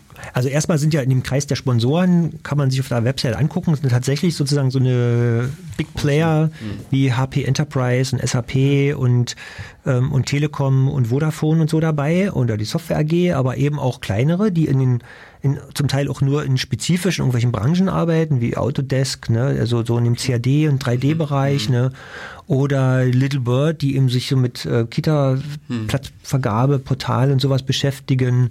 Äh, Doc Morris ist mit dabei, ne, mhm. also, ne, also auch Unternehmen, die mhm. sich spezialisiert haben, aber ähm, diese Frage haben wir uns natürlich ganz am Anfang auch gestellt. Also wir haben ja, also Wilfried Röpke von unserer Wirtschaftsförderung, äh, dort Geschäftsführer und ich haben als eines unserer allerersten Gespräche zu diesem Thema digitale Stadtbewerbung war, kannibalisieren wir damit unsere eigene IT-Industrie. Mhm. Ja, und ähm, dann haben wir gesagt, da müssen wir also wir hatten eine Meinung dazu, aber wir versuchen die uns mal irgendwie nochmal so ein bisschen abfedern oder bestätigen mhm. zu lassen und haben also die IT-Industrie eingeladen oder eine ganze Reihe von Vertretern haben mal mit, insgesamt, glaube so zwölf ähm, Menschen aus äh, verschiedenen Unternehmen, äh, von Intershop bis ähm, DotSource und Towerbyte mhm. war mit vertreten, aber eben auch die Hochschulen waren mit dabei, haben wir uns mal zusammengesetzt, haben das Thema diskutiert und da kam erstmal zunächst erstmal von denen, also das Potenzial ist definitiv höher als die Risiken. Ne? Also mhm. die haben gesagt, macht. Und mhm. Teil zwei, ähm, sie sagen, wir haben natürlich auch unsere eigenen Ideen und Markteintritte mhm. und wir können uns sehr wohl vorstellen, in so einem Fahrwasser und in so einem Sog auch eigene Themen zu platzieren. Ja, und es kommen ja bei uns auch Themen hoch, die von den Sponsoren auch gar nicht geleistet werden könnten. Und da sind wir wieder bei der Frage, was ist denn jetzt out of the box sozusagen als fertige Lösung eigentlich nutzbar? Und wenn wir darüber reden, jetzt mal wir nur zum Beispiel sowas wie, wir machen ein lokales Händlerportal, in dem lokale Einzelhändler Produkte ähm, darstellen können, kurze Wege in ihre Geschäfte, ähm, Verfügbarkeiten anzeigen können, dann ist das eine lokale Plattform. Da gibt es zwar sozusagen bei eBay so eine irgendwie ähnliche mhm. Lösung, aber wo wir gesagt haben, das ist was, was wir eigentlich lokal und auch durchaus mit lokaler Industrie ähm, umsetzen und, und angehen können. Und davon gibt es ganz, ganz viele Themen. Ne? die also unsere lokalen Player hier umsetzen können. Und der zweite Aspekt dabei ist eben, dass, ähm, aber das ist natürlich ein bisschen Spekulation, dass es äh, dass mir eine ganze Reihe von Lösungen so in den Sinn kommen, die man im Zusammenhang mit der digitalen Stadt sehen könnte, die von den großen Investoren initiiert werden würden, die die aber unmöglich alleine umsetzen können, wo man auf jeden Fall irgendwelche lokalen Player braucht, irgendwelche mhm. Umsetzungskompetenz, ähm, Leute, die das auch äh, mit einer gewissen Nachhaltigkeit dann versehen, die das weiter betreiben, die es customizen. Und da wird sicherlich ähm, auch ein bisschen ähm, davon abhängen, wie wir diese Gespräche führen in der zweiten Phase und natürlich auch davon, ähm, wie stellen sich denn diese Großunternehmen auf? Haben die jetzt wirklich nur Warengutscheine im Gepäck? Ne? Mhm. Oder sagen sie, na klar, haben wir auch noch Dienstleister, die ähm, Teile davon umsetzen. Ne? Also die Telekom ähm, die buddelt auch nicht selber den Kabelschacht ähm, von Zwitzen nach Kunitz, mhm. sondern das macht halt irgendeine bauausführende Firma. Ne, und die bringen ihren Bagger mit und die, die, müssen von denen natürlich auch bezahlt werden. Und so ist es natürlich in anderen Feldern auch. Und da muss man jetzt mal schauen, ähm, wie sich sozusagen dieses ähm, diese Verhandlungen und diese Gespräche, wie die sich gestalten, weil am Ende, also nichts ist schlimmer, als wenn da ein Misserfolg rauskommt. Ne? Also mhm. und zwar für jedes einzelne Projekt. Also mhm die Vorstellung, dass wir dann hinterher 15 Investroiden haben, ne? also das ist eine Horrorvorstellung. Ja. Ne? Also deswegen sozusagen diesen Erfolg zu organisieren, also lieber etwas weniger, aber dafür so, dass es auch hinterher funktioniert. Ich glaube, das ist so, so eine Zentralaufgabe, die uns auch allen so ein bisschen im Kopf rumgeistert.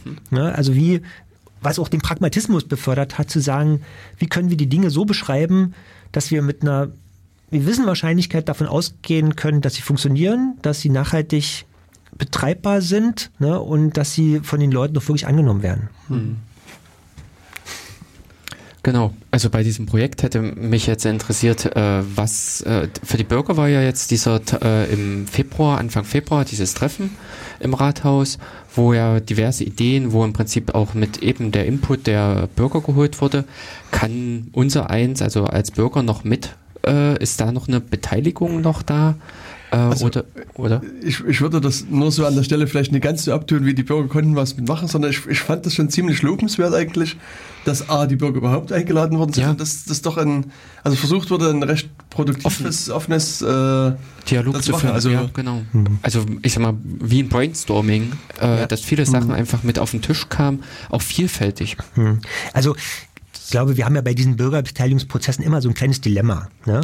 Also wenn man solche Veranstaltungen macht wie diese, die relativ offen formuliert sind, dann ist mhm. natürlich, ich sag jetzt mal, die Betroffenheit des Einzelnen ähm, hält sich in Grenzen. Ne? Also wir haben heute Vormittag gerade oder gestern Vormittag nochmal so das Thema diskutiert. Man wacht immer erst auf, wenn früh irgendein Baggergeräusch vor der Tür ist, was man nicht kannte. Ne? Dann genau. wird man hellhörig. Ne? Also ja. dann guckt man aus dem Fenster und denkt, verdammter Mist, davon mhm. hast du doch gar nichts mitbekommen. Ne? Mhm. Und dann regt man sich auch. Und, und wir haben natürlich an sich erstmal noch einen relativ abstrakten Prozess. Und deswegen waren wir mhm. sehr froh erstmal, dass wir eine gut besuchte Veranstaltung hatten mit wirklich tollen Diskussionen und auch äh, sowohl aus der Nerd-Szene als auch sozusagen von mit Menschen, die wir nie vorher sozusagen in der Stadt gesehen haben, die sich an Gesprächen beteiligt haben. Und ich sehe das genauso.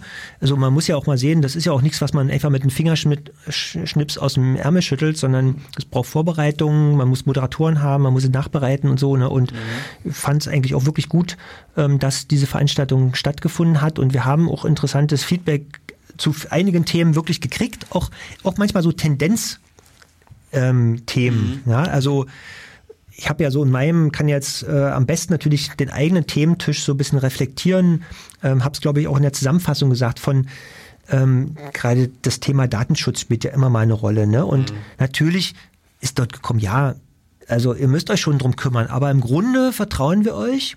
Ne? Sorgt dafür, dass alles funktioniert. Ne? Wir wollen, dass eure Services gut online verfügbar sind ne, und dass ihr ähm, uns das Leben leichter macht. Mhm. Ne? Und die eine, äh, eine junge Frau sagt dem, naja, ich will mich um meine Familie kümmern und um mein Kind, was sie vor sich mhm. trug. Ne? Und das ist mein, das ist mein Lebensmittelpunkt. Ne? Und ähm, ein Behördengang, der muss einfach der muss einfach funktionieren. Ne? Oder an meinem Tisch waren eben auch einige Unternehmer, die ähm, gesagt haben, Mensch, ähm, unsere, wir machen schon viel, aber unsere Startup-Kultur, das ist immer noch so ein bisschen kritisch. Ne? Da könnten wir uns einfach noch mehr Support wünschen und noch mehr ähm, Unterstützung aus, von den verschiedenen Beteiligten ne? und ähm, alles noch ein bisschen vereinfachen, dass wir hier in der Lage sind, unsere Unternehmen aufzubauen und, äh, und gerade so als kleine Gründer auch irgendwo eine Bande zu finden. Und das sind so Aussagen, ähm, die finde ich ehrlich gesagt fast wichtiger, als dass mir jetzt ähm, jemand kommt und sagt, wir müssen jetzt mal unbedingt darüber mhm. diskutieren, wie wir ähm, irgendwie automatisiert aus einer iOS-App eine Windows Mobile-App bauen oder so. Ne? Also meine, das ist auch wichtig, aber ähm, in so einer Phase ist es eigentlich wichtiger zu sagen, wo sind denn wirklich ähm, Bedürfnisse und wo, äh, wo wünschen sich eben auch Leute Unterstützung auf diesem Feld, aber eben auch genauso, wo sehen sie eben halt auch Risiken. Ne? Und ähm, und glaube, dafür war es gut. Ne? Und die, nach der Frage nach der jetzigen Beteiligung, ähm, klar, wir versuchen über alle Kanäle, die wir jetzt so haben, immer wieder punktuell über die mhm. Dinge zu informieren, die wir so tun. Es gibt den Blog nach wie vor, ähm, also blog.jena.de slash digitale Stadt, ähm, in dem die Themen dargestellt werden, wo wir so peu à peu auch immer so die laufenden Dinge veröffentlichen. Wir machen jetzt, äh, kommen wir vielleicht nachher nochmal drauf zu sprechen, am nächsten, in der nächsten Woche, Freitag, Sonnabend, ähm, ein Hackathon oder ein Jenaton hat sich Achim Friedland ja ausgedacht, ähm, in dem wir vielleicht auch nochmal äh, mit einem bisschen mehr technischer Sicht auf manche Themen zu sprechen kommen. Ja, welche Daten haben wir? Wie gehen wir damit um? Was können wir damit machen? Wie können wir daraus Mehrwert generieren? Ja, wer sind denn eigentlich Nutzer von solchen Daten? Mhm. Sicherlich werden wir auch dort über Datenschutz diskutieren. Ne? Und ähm, also es gibt jetzt, äh, glaube ich, kein fertiges, vollständiges Portfolio, wie man jetzt dort Bürger beteiligt, aber mhm. wir haben das, was uns an Instrumentarium zur Verfügung stand, haben wir versucht, dort einzusetzen. Hm. Mhm. Genau, aber das ist, denke ich, auch ein guter Hinweis nochmal für den dritten und vierten dritten, also Anfang der ersten Märztage, äh, gibt es eben diesen Jena-Ton, den Hackathon in Jena der anlässlich des Open Data Days in, äh, stattfindet. Und, und soweit ich das mitbekommen habe, ist Jena sozusagen dieses Jahr die zentrale Open Data Day Stadt. Das weiß ich gar nicht. Also ich weiß nur, dass es ein europäischer, hm. sogar ein europaweiter ähm, europaweites Datum ist, dieser 4. Ja. März, der Sonnabend, ne, als so quasi Tag der Community oder des, Open, des Umgangs mit offenen mhm. Daten. Und äh, wir haben uns da ähm, gemeinsam eben mit den offenen Daten Jena einfach daran gehängt. Wir hatten vor zwei Jahren mal, damals im Kombinat Süd, hatten wir schon mal so eine Diskussion zu, ähm, wie geht denn das alles, was könnten ihr so an Daten zur Verfügung stellen? Und da haben wir damals ähm, mit Achim Friedland und Co. schon mal diskutiert und ähm, als jetzt äh, diese Thema Jenaton oder Hackathon aufkam ähm, und äh, wir nach einem Datum gesucht haben, da bot mhm. sich das dann plötzlich an. Und das ist mhm. sozusagen 14 Tage oder 10 Tage vor Abgabe der Wettbewerbsunterlagen mhm. und, äh, und sozusagen in, in ganz zeitlicher Nähe oder sozusagen mhm. inkludiert eigentlich mit dem äh, Open Data Day oder Open Data Day ähm, und äh, dadurch passte das wunderbar. Hm, mhm. Genau, also für alle Interessierten, es ist in, in im IT-Paradies Jena, findet das statt. in der Melzerstraße ist, glaube ich, die Adresse, also dort am Felsenkeller, mhm. das ja. neu gebaute Hochhaus. Äh, also höher gelegene Haus. Ja, es ist schon ein, auf, ein Hochhaus. Also ein Hochhaus auf der Höhe. Genau, und für die älteren Hörer, da mal mal die Brauerei stand. Als, Ach, in, genau, Jena ja. noch, als ja. in Jena noch richtig, also aus einer Papiermühle auch noch in einer großen Brauerei Bier gebraut wurde, die stand dort, wo jetzt, mhm. jetzt das IT-Paradies sich befindet, genau. Genau. Ja, und da ist, das, soweit ich das auch verstanden habe, für alle offen. Also man muss ja. kein Programmierer sein, man muss nee, irgendwie irgendwas machen, sondern also interessierte Bürgerinnen und Bürger mhm. sind eingeladen, einfach dann teilzunehmen und, und dort ihre Ideen ja. einzubringen. Ja, also wir sind da auch offen und äh, ich meine, ich bin jetzt auch kein Programmierer mehr. Ähm, es ist so lange her, dass ähm, man sich kaum noch an die Programmiersprachen erinnert. Also, Aber es ist doch wie Fahrradfahren, oder? ja, wahrscheinlich, ja. Und, äh, und äh, wir haben natürlich auch das Interesse, einfach auch nochmal dazu ins Gespräch zu kommen. Also was sind offene Daten, wie geht man damit um, wie kann äh, man als, ich sage jetzt mal, Nicht-Programmierer eventuell trotzdem damit irgendwas anstellen. Und ähm, die Frage ist ja immer, äh, diskutieren wir nebenbei bemerkt auch so unter uns relativ viel oder auch jetzt so in mhm. Communities, ne?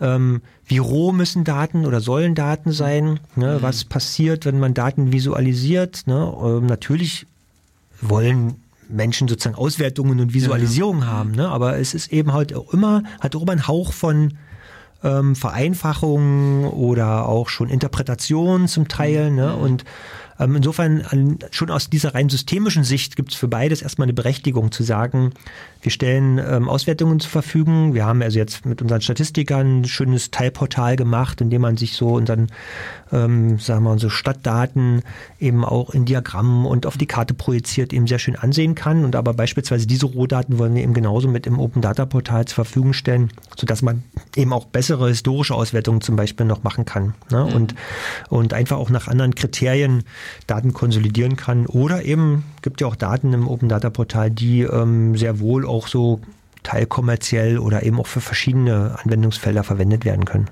Mhm. Ja, also das Open Data Portal ist aber auch ist öffentlich, oder? Das, ist, das gibt es jetzt schon. Genau, also wir haben, ähm, also da muss ich vielleicht mal ganz kurz noch einen Satz ähm, ähm, und ein bisschen weiter ausholen. Mein Auftrag, als ich 2013 in der Stadt begonnen habe, war ja, schreib mal eine IT-Strategie. Mhm. Ja. Und das habe ich dann gemacht, ähm, mit zusammen mit meinen Kollegen natürlich und äh, da rausgekommen ist und diesem September 2014 dann, so lange hat es immerhin gedauert, bis sie geschrieben mhm. war und auch durch die Gremien durch war, ist im September 2014 ein Papier verabschiedet worden. Das nannte sich Entwicklung der Informationstechnologie 2015 bis mhm. 2025 der Stadt Jena. Und ähm, darin sind insgesamt 16 Leitlinien drin verankert. Und eine dieser Leitlinien sagte auch damals schon, ähm, alles, was nicht Datenschutz ähm, gefährlich mhm. ist oder eben irgendwelchen anderen kommerziellen Interessen zuwiderläuft, wird in einem Open Data Portal mhm. der Stadt veröffentlicht. Okay. Ja, war schön. nicht ganz diskussionslos dieser Punkt, ne, mhm. ne, weil der natürlich auch ähm, durchaus auch Befürchtungen ja, ja. impliziert. Mhm. Und insofern war es auch also eine, eine ähm, auch schon mhm. ein Vorhaben, was schon länger auf der Agenda stand.